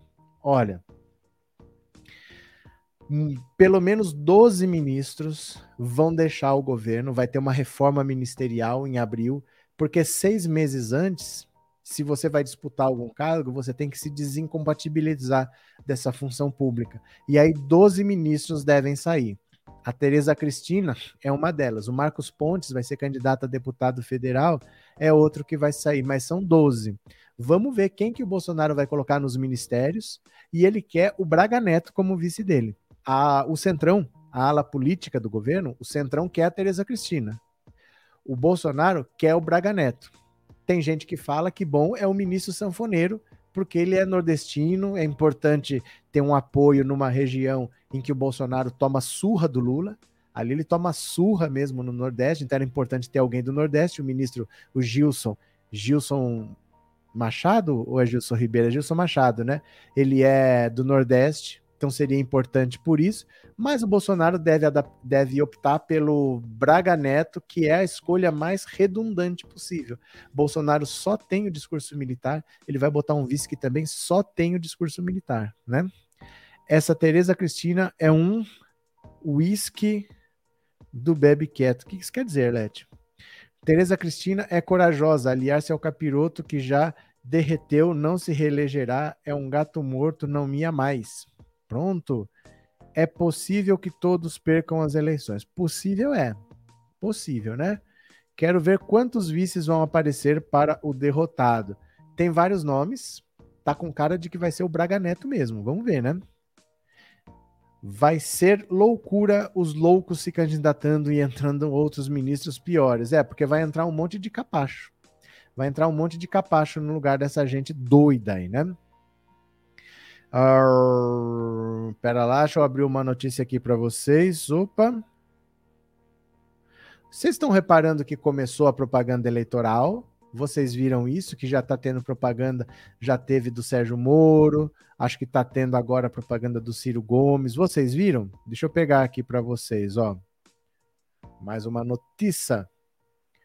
Podemos e PDT dão início às propagandas partidárias com presidenciáveis. Olha o Ciro Gomes e o voo da águia, que presepada. O Podemos e o PDT foram as primeiras legendas a veicular propagandas partidárias em rádio e TV em que os prováveis candidatos à presidência, Moro e Ciro, aparecem com destaque. As inserções de 30 segundos para promover os partidos estavam extintas no país desde 2017. Em dezembro do ano passado, porém, deputados e senadores aprovaram a volta desse tipo de propaganda, que é diferente do horário eleitoral.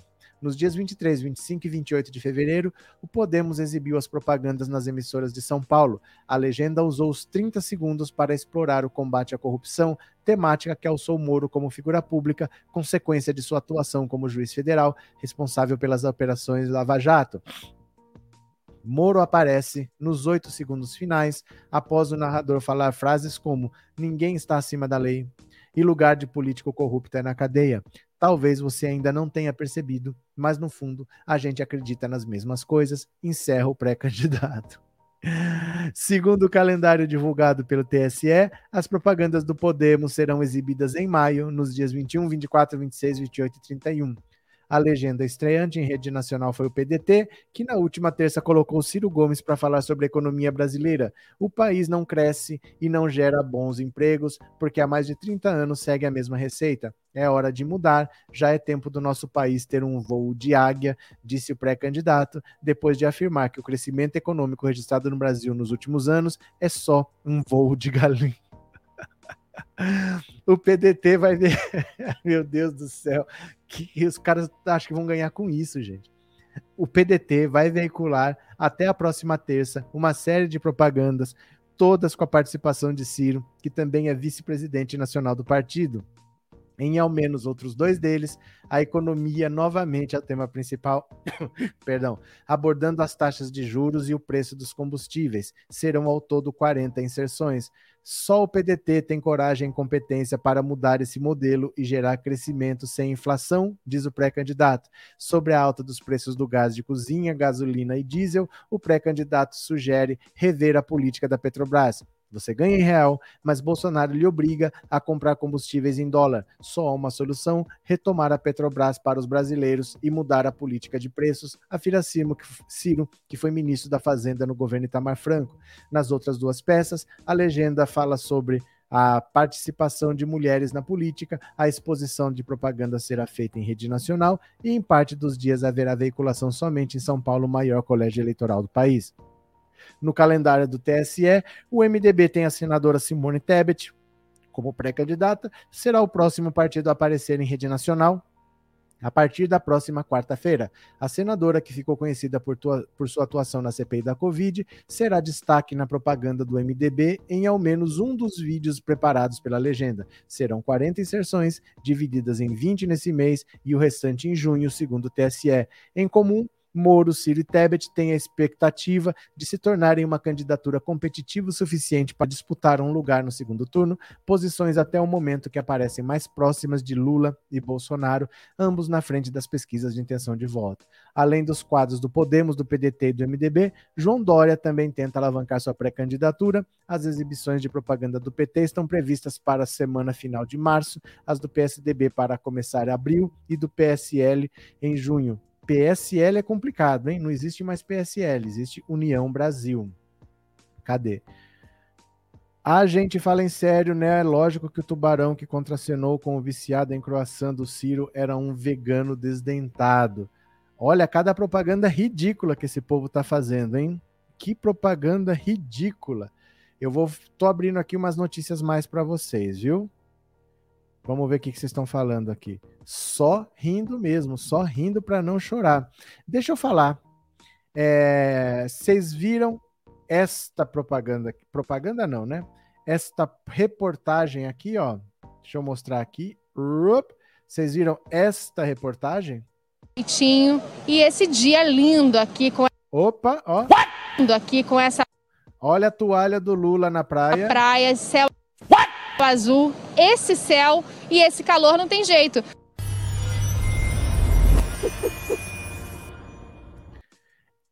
Vocês viram essa reportagem desse rapaz que mostrou a toalha do Lula na praia? Essa, essa, esse vídeo viralizou, tá todo mundo querendo essa toalha. Eu comprei cinco. Eu comprei cinco, estou esperando chegar, porque eu comprei pelo Mercado Livre e vão entregar aqui em casa. Quando chegar, eu vou fazer um sorteio para vocês. Cinco pessoas podem ganhar a toalha do Lula que apareceu na Rede Globo ao vivo, porque o cara levantou e chacoalhou e não teve como a Globo esconder. Então, se você tiver interesse em ganhar uma toalha do Lula, eu vou fazer o sorteio assim que chegar. Deve chegar semana que vem. A previsão que está lá no correio é do dia 8 ao dia 11. Hoje é dia 4. Eu acho que terça ou quarta-feira chega. Aí a gente vai um sorteio no Instagram. Não dá para fazer um sorteio aqui porque o YouTube não permite. Tá? O YouTube tem umas regras, não pode fazer sorteio aqui. Então vou fazer sorteio no Instagram. Você se inscreva no Instagram, porque você pode ser um dos ganhadores da toalha do Lula, a toalha que apareceu na reportagem, você pode ter uma, tá bom? Então só se inscreve. Por enquanto é só se inscrever eu vou explicar o que, que você tem que fazer, mas eu vou esperar a toalha chegar, tá? Assim que a toalha chegar, eu vou dizer o que, que você tem que fazer. Então se inscreve lá, pensando o Auto Insta, se inscreve, não precisa falar nada. Quero ganhar toalha. Não, por enquanto não precisa falar nada, porque eu comprei, mas tá vindo, tá no correio. Deixa chegar, quando chegar eu vou dizer o que, que a gente tem que fazer, tá bom? Mas se você quiser ganhar, eu vou mostrar de novo a reportagem aqui, ó.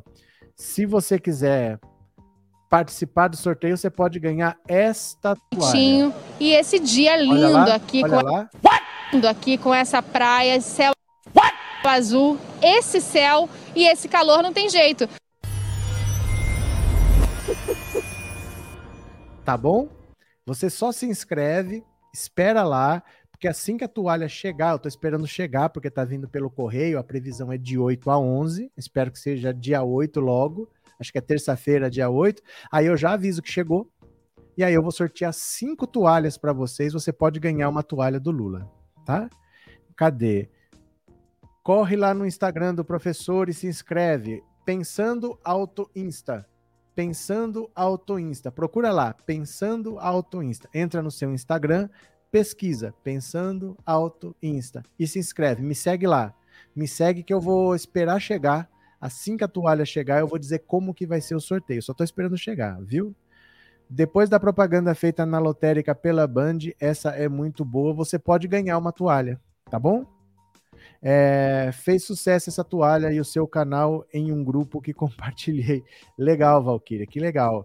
Então, se você quiser participar do sorteio, se inscreva lá no Instagram que eu vou fazer o sorteio por lá, beleza? Deixa eu falar do Eduardo Cunha. Eduardo Cunha está tentando voltar para a política, mas as portas estão se fechando. Ele está tentando voltar para a política, mas as portas estão se fechando. Dá uma olhada. Filiação de Eduardo Cunha ao PP é vetada.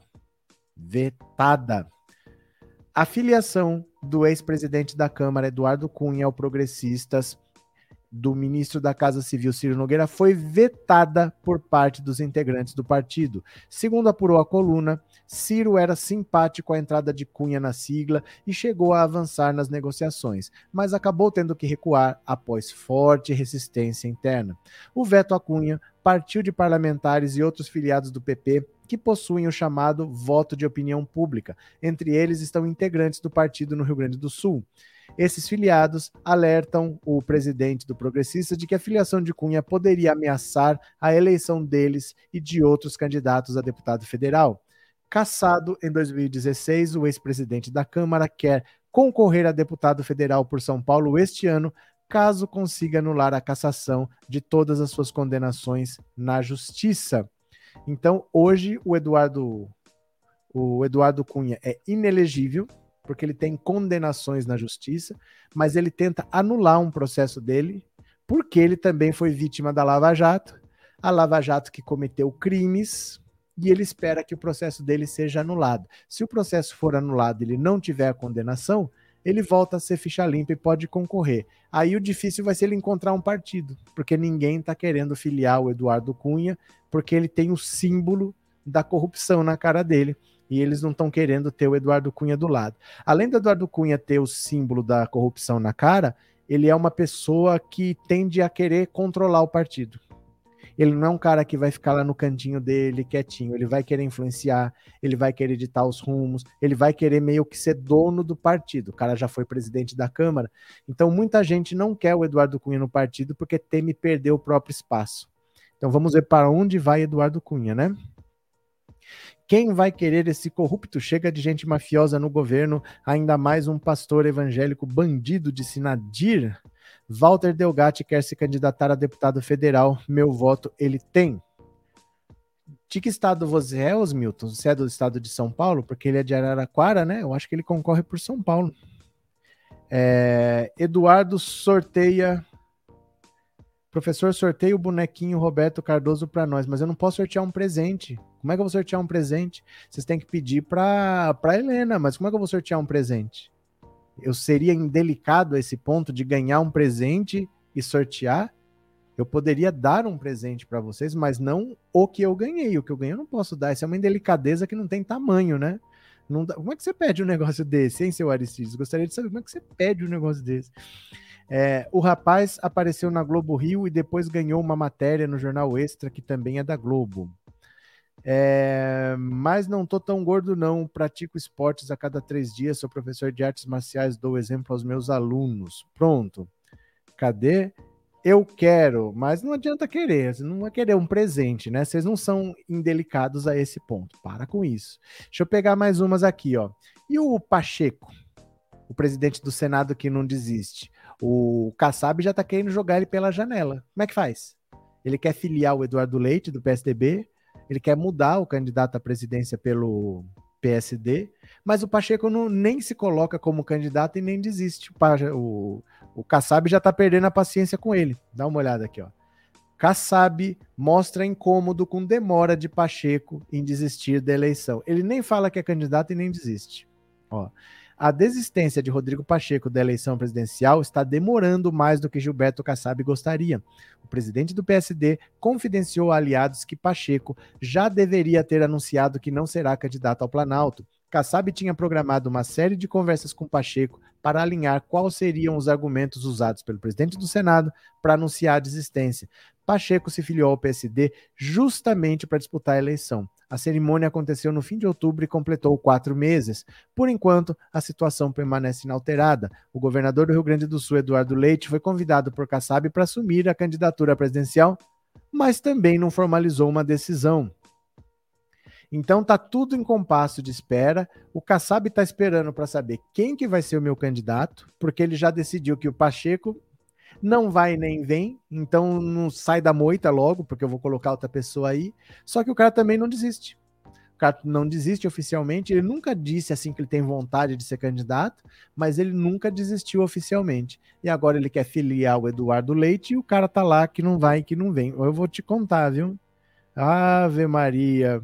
É, deixa eu falar de Lulinha para vocês. Deixa eu falar, cadê o Lulinha? Venha cá, Lulinha, venha cá. Eu vou falar de Lulinha. Ó, aqui o vovô. O vovô está demais. Quem quiser um Lulinha, fala com a Helena. Ó, fale com a Helena. Eu vou deixar o Lulinha aqui. Tenho notícia do Lulinha para vocês. Dá uma olhada aqui, ó. Oi, foi. O tratamento de chefe de Estado recebido por Lula no México.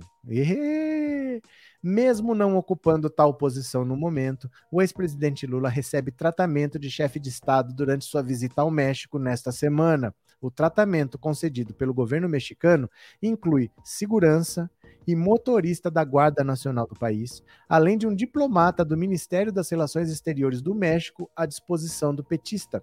Lula chegou à cidade do México na segunda-feira. Na quarta-feira, foi recebido pelo presidente mexicano Andrés Manuel López Obrador que também é de esquerda.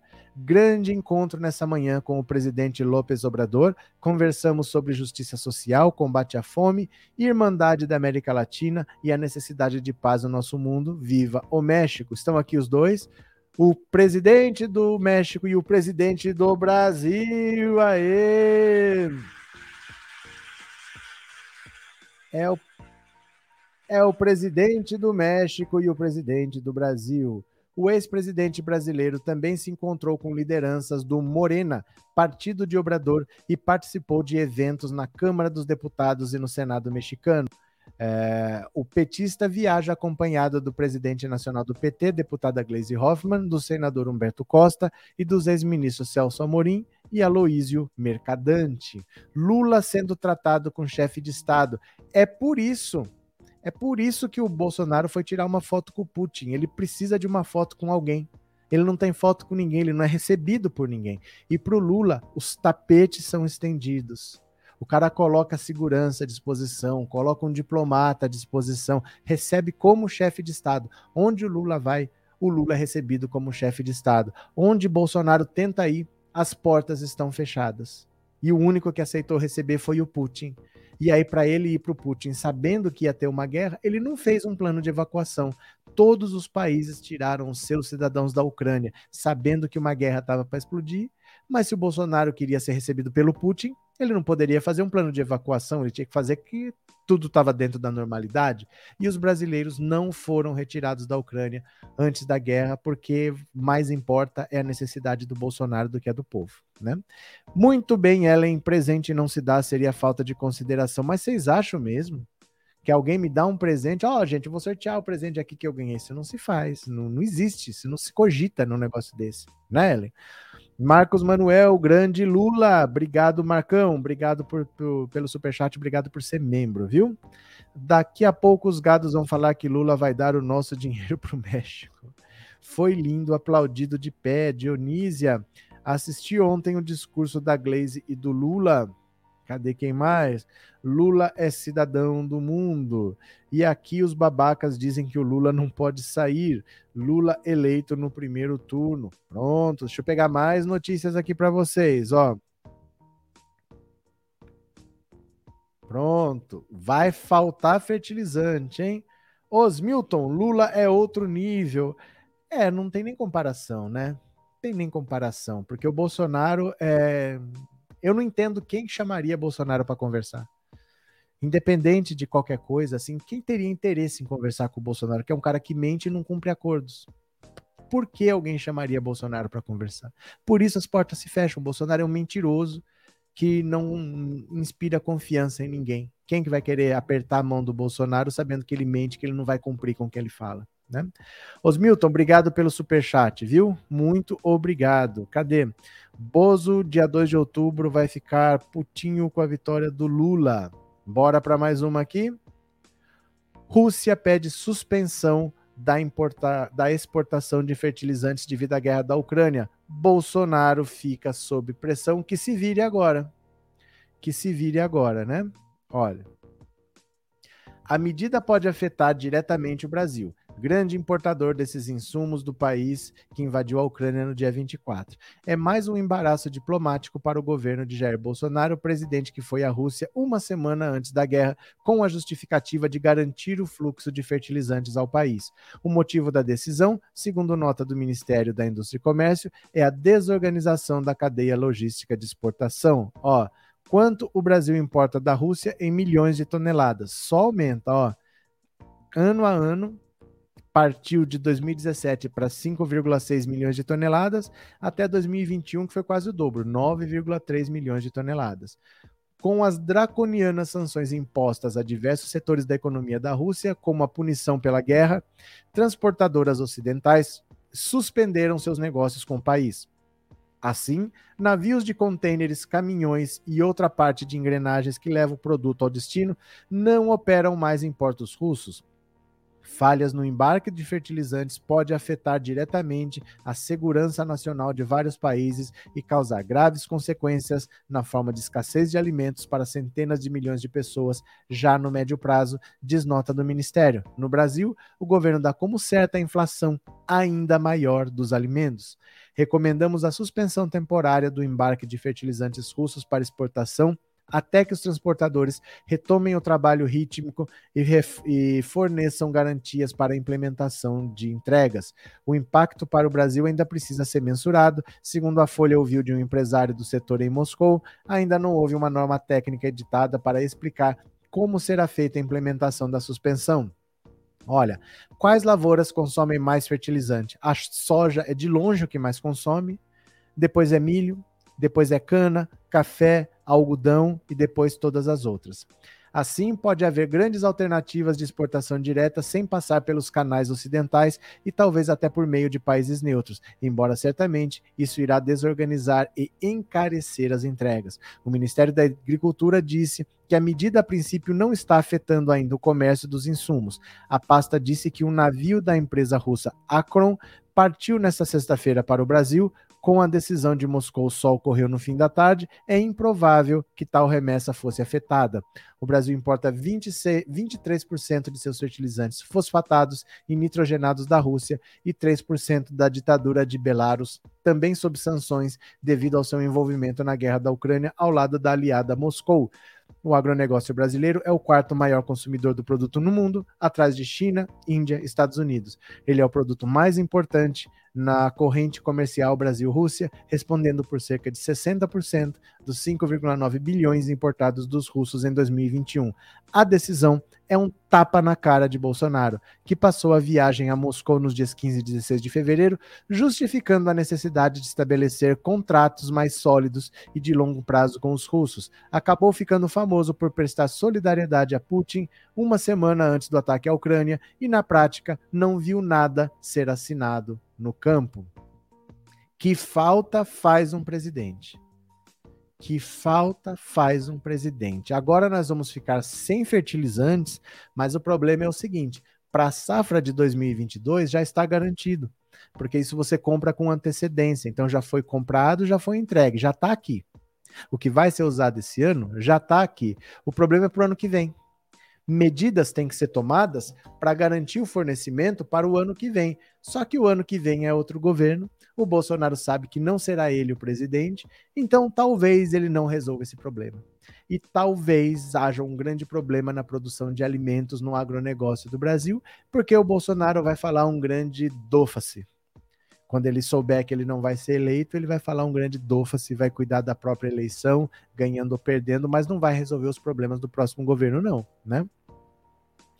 Para aumentar a bizarrice de 2022, o deputado estadual Sinésio Campos do PT quer aprovar a mineração de potássio em terras indígenas. E o Aldo Rebelo do PCdoB, não é mais do PCdoB, mas era, é a favor, né? Cadê quem mais? Professor, qual foi a agenda do Bozo miliciano corrupto? Já vimos, Paulo. Já mostramos agora há pouco. Só teve uma festinha em São José dos Campos, né? Ô, gente, vocês sabem que a live é das 7 às 9, né? Vocês sabem, chega no horário, viu?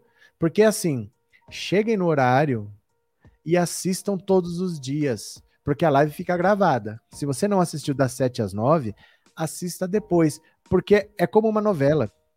Quando você perde um capítulo, você perde o fio da meada. A notícia de hoje é consequência da de ontem e vai ter consequências na notícia de amanhã. É muito complicado quando vocês assistem esporadicamente. Não dá para acompanhar política esporadicamente. Política você só entende como as coisas estão andando se você acompanha todos os dias.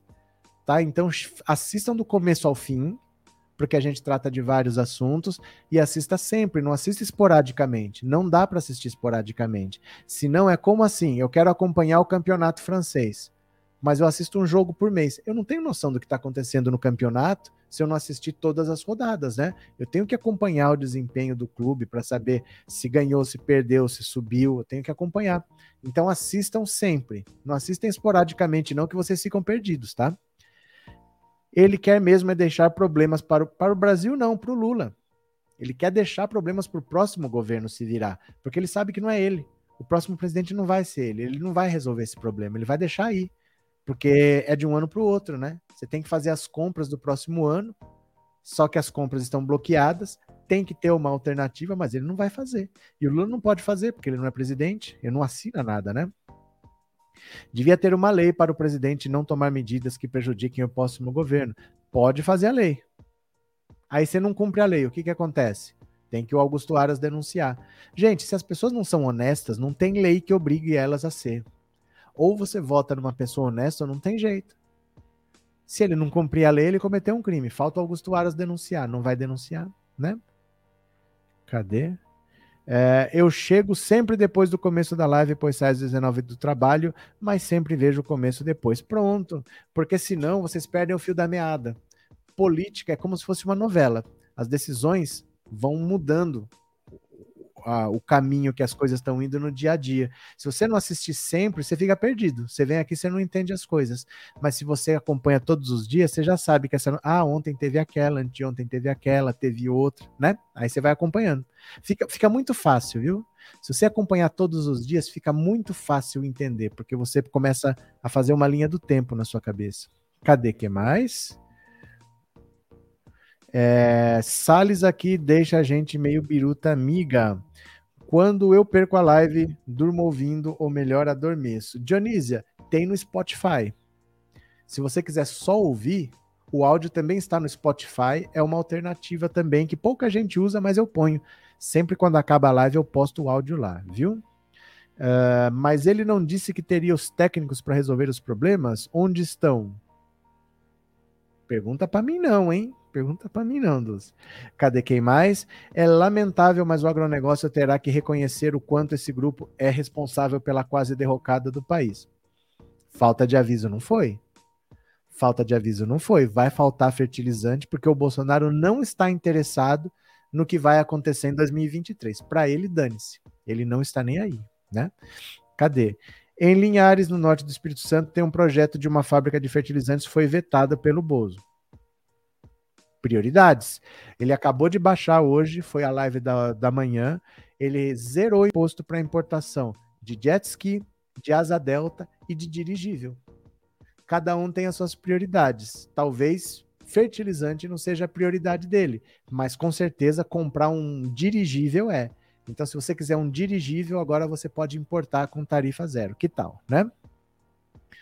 Hoje não tivemos nenhum membro, hein? Duas mil pessoas assistindo, duas horas de live, não teve um único membro novo. eles vão trocar o fertilizante por agrotóxicos, mas são coisas diferentes, né? São coisas diferentes. Não substitui, não. Cadê quem mais? Olha, Márcio França, candidato ao governo de São Paulo. Dá uma olhada. Parte do PT já acha bom que Márcio França dispute o governo de São Paulo. Nós já falamos disso aqui. Mas veja só. Embora a manutenção ou não da candidatura de Márcio França ao governo paulista ainda seja uma pedra no meio do caminho para o fechamento da aliança PT-PSB, Parte dos petistas paulistas não veem com maus olhos a possibilidade do ex-governador não sair do jogo. Avaliam que se França abrir mão de sua candidatura em favor de Fernando Haddad, o próprio petista poderia perder com isso. Explica-se. Com pesquisas na mão, estão certos de que se ele deixar o páreo, mais da metade dos votos de França iriam para Rodrigo Garcia, candidato do PSDB. Por isso, talvez a melhor alternativa para o PT fosse mesmo França disputar e, claro, Haddad também. Então, qual é a ideia? Você tinha o Alckmin. Alckmin não é mais candidato. Se você tira o Márcio França, para onde vão os votos do Márcio França? Uma parte para o Haddad se ele apoiar o Haddad. Só que mais da metade iriam para o Rodrigo Garcia, que é o vice do Dória, que é do PSDB. E aí começa a voltar a força do PSDB. O PSDB que hoje não tem força, poderia começar a ter se os votos migrarem do Márcio França para o Rodrigo Garcia. Então, qualquer ideia, ele fica na disputa, se mantém candidato, traz os votos para ele, e aí, num segundo turno, ele pode ir para o segundo turno contra o Haddad, que seria o melhor dos mundos, porque você teria o PSDB e o Tarcísio do Bolsonaro fora do segundo turno. O melhor cenário seria esse: Haddad e Márcio França no segundo turno. Ou então, se ele não for para o segundo turno, aí ele vai apoiar o Haddad, pedindo votos para o Haddad e torcendo para que a transferência de votos aconteça nesse sentido. Vamos ver qual é o adversário, vamos ver para onde vai. Mas eles já estão achando melhor ele continuar na disputa, segurar os votos dele e tornar o Rodrigo Garcia inviável. Depois nós vamos ver o que acontece com o Tarcísio, né? Deixa, deixa o Tarcísio lá. Poxa, Inês, essa casca de banana é para quem quer escorregar. O que, que aconteceu? Casca de banana. Como no agronegócio tem muito gado, já estão colocando a culpa da falta de fertilizante no Putin. Com certeza. A culpa é do Putin, como o fogo na Amazônia, a culpa é do Leonardo DiCaprio, como o petróleo no Nordeste, a culpa é da Venezuela. Nunca é o Bolsonaro culpado por nada. Né? Ele é o único presidente da República que não é responsável por nada que aconteça. Até porque ele só participa de festinha, né? A agenda dele só tem festinha, ele não deve ser culpado mesmo de nada, não. Opa, fora de foco? O que aconteceu aqui? Continua fora de foco? Pera lá. Pera lá, que tá fora de foco o negócio aqui.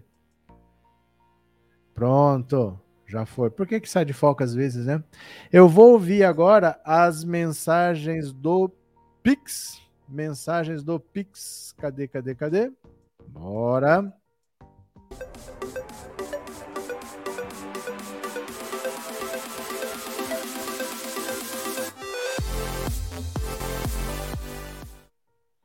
Pronto. Se você mandou um Pix para o canal, e você pode deixar um recado ali que eu vou ler agora, tá bom? Vamos ver aqui, olha. A primeira, o primeiro Pix é do Sérgio Luiz Schultz. Obrigado, Sérgio. Obrigado pelo seu Pix, obrigado pelo apoio. Quem mais? Ricardo Farias de Souza Filho, obrigado pelo Pix, Ricardo. Grande abraço, viu? Ciceriano Carvalho Pinheiro, obrigado pelo Pix. Ciceriano, muito obrigado. Vera Regina Leite Lopes, Triste Brasil, mostrando os lixos humanos. Boa noite mas pelo menos nós estamos vendo e vamos nos livrar dele. Esse ano a gente nós vamos nos livrar de uma grande parte dessas tranqueiras que nós estamos vendo por aí. Vera Regina Leite Lopes, obrigado pelo seu pix, viu? Quem mais está por aqui? Ivo Pacheco de Oliveira, obrigado meu parceiro, obrigado pelo pix. José Carlos Rafaeli, prazer ajudar, obrigado, eu que agradeço, viu? Muito obrigado mesmo. Wanda Rosa de Oliveira, importante ajudar a mídia progressista. Muito obrigado, Wanda. Obrigado pelo apoio. Nilda Oliveira Bittencourt, Psyu não leia meu nome.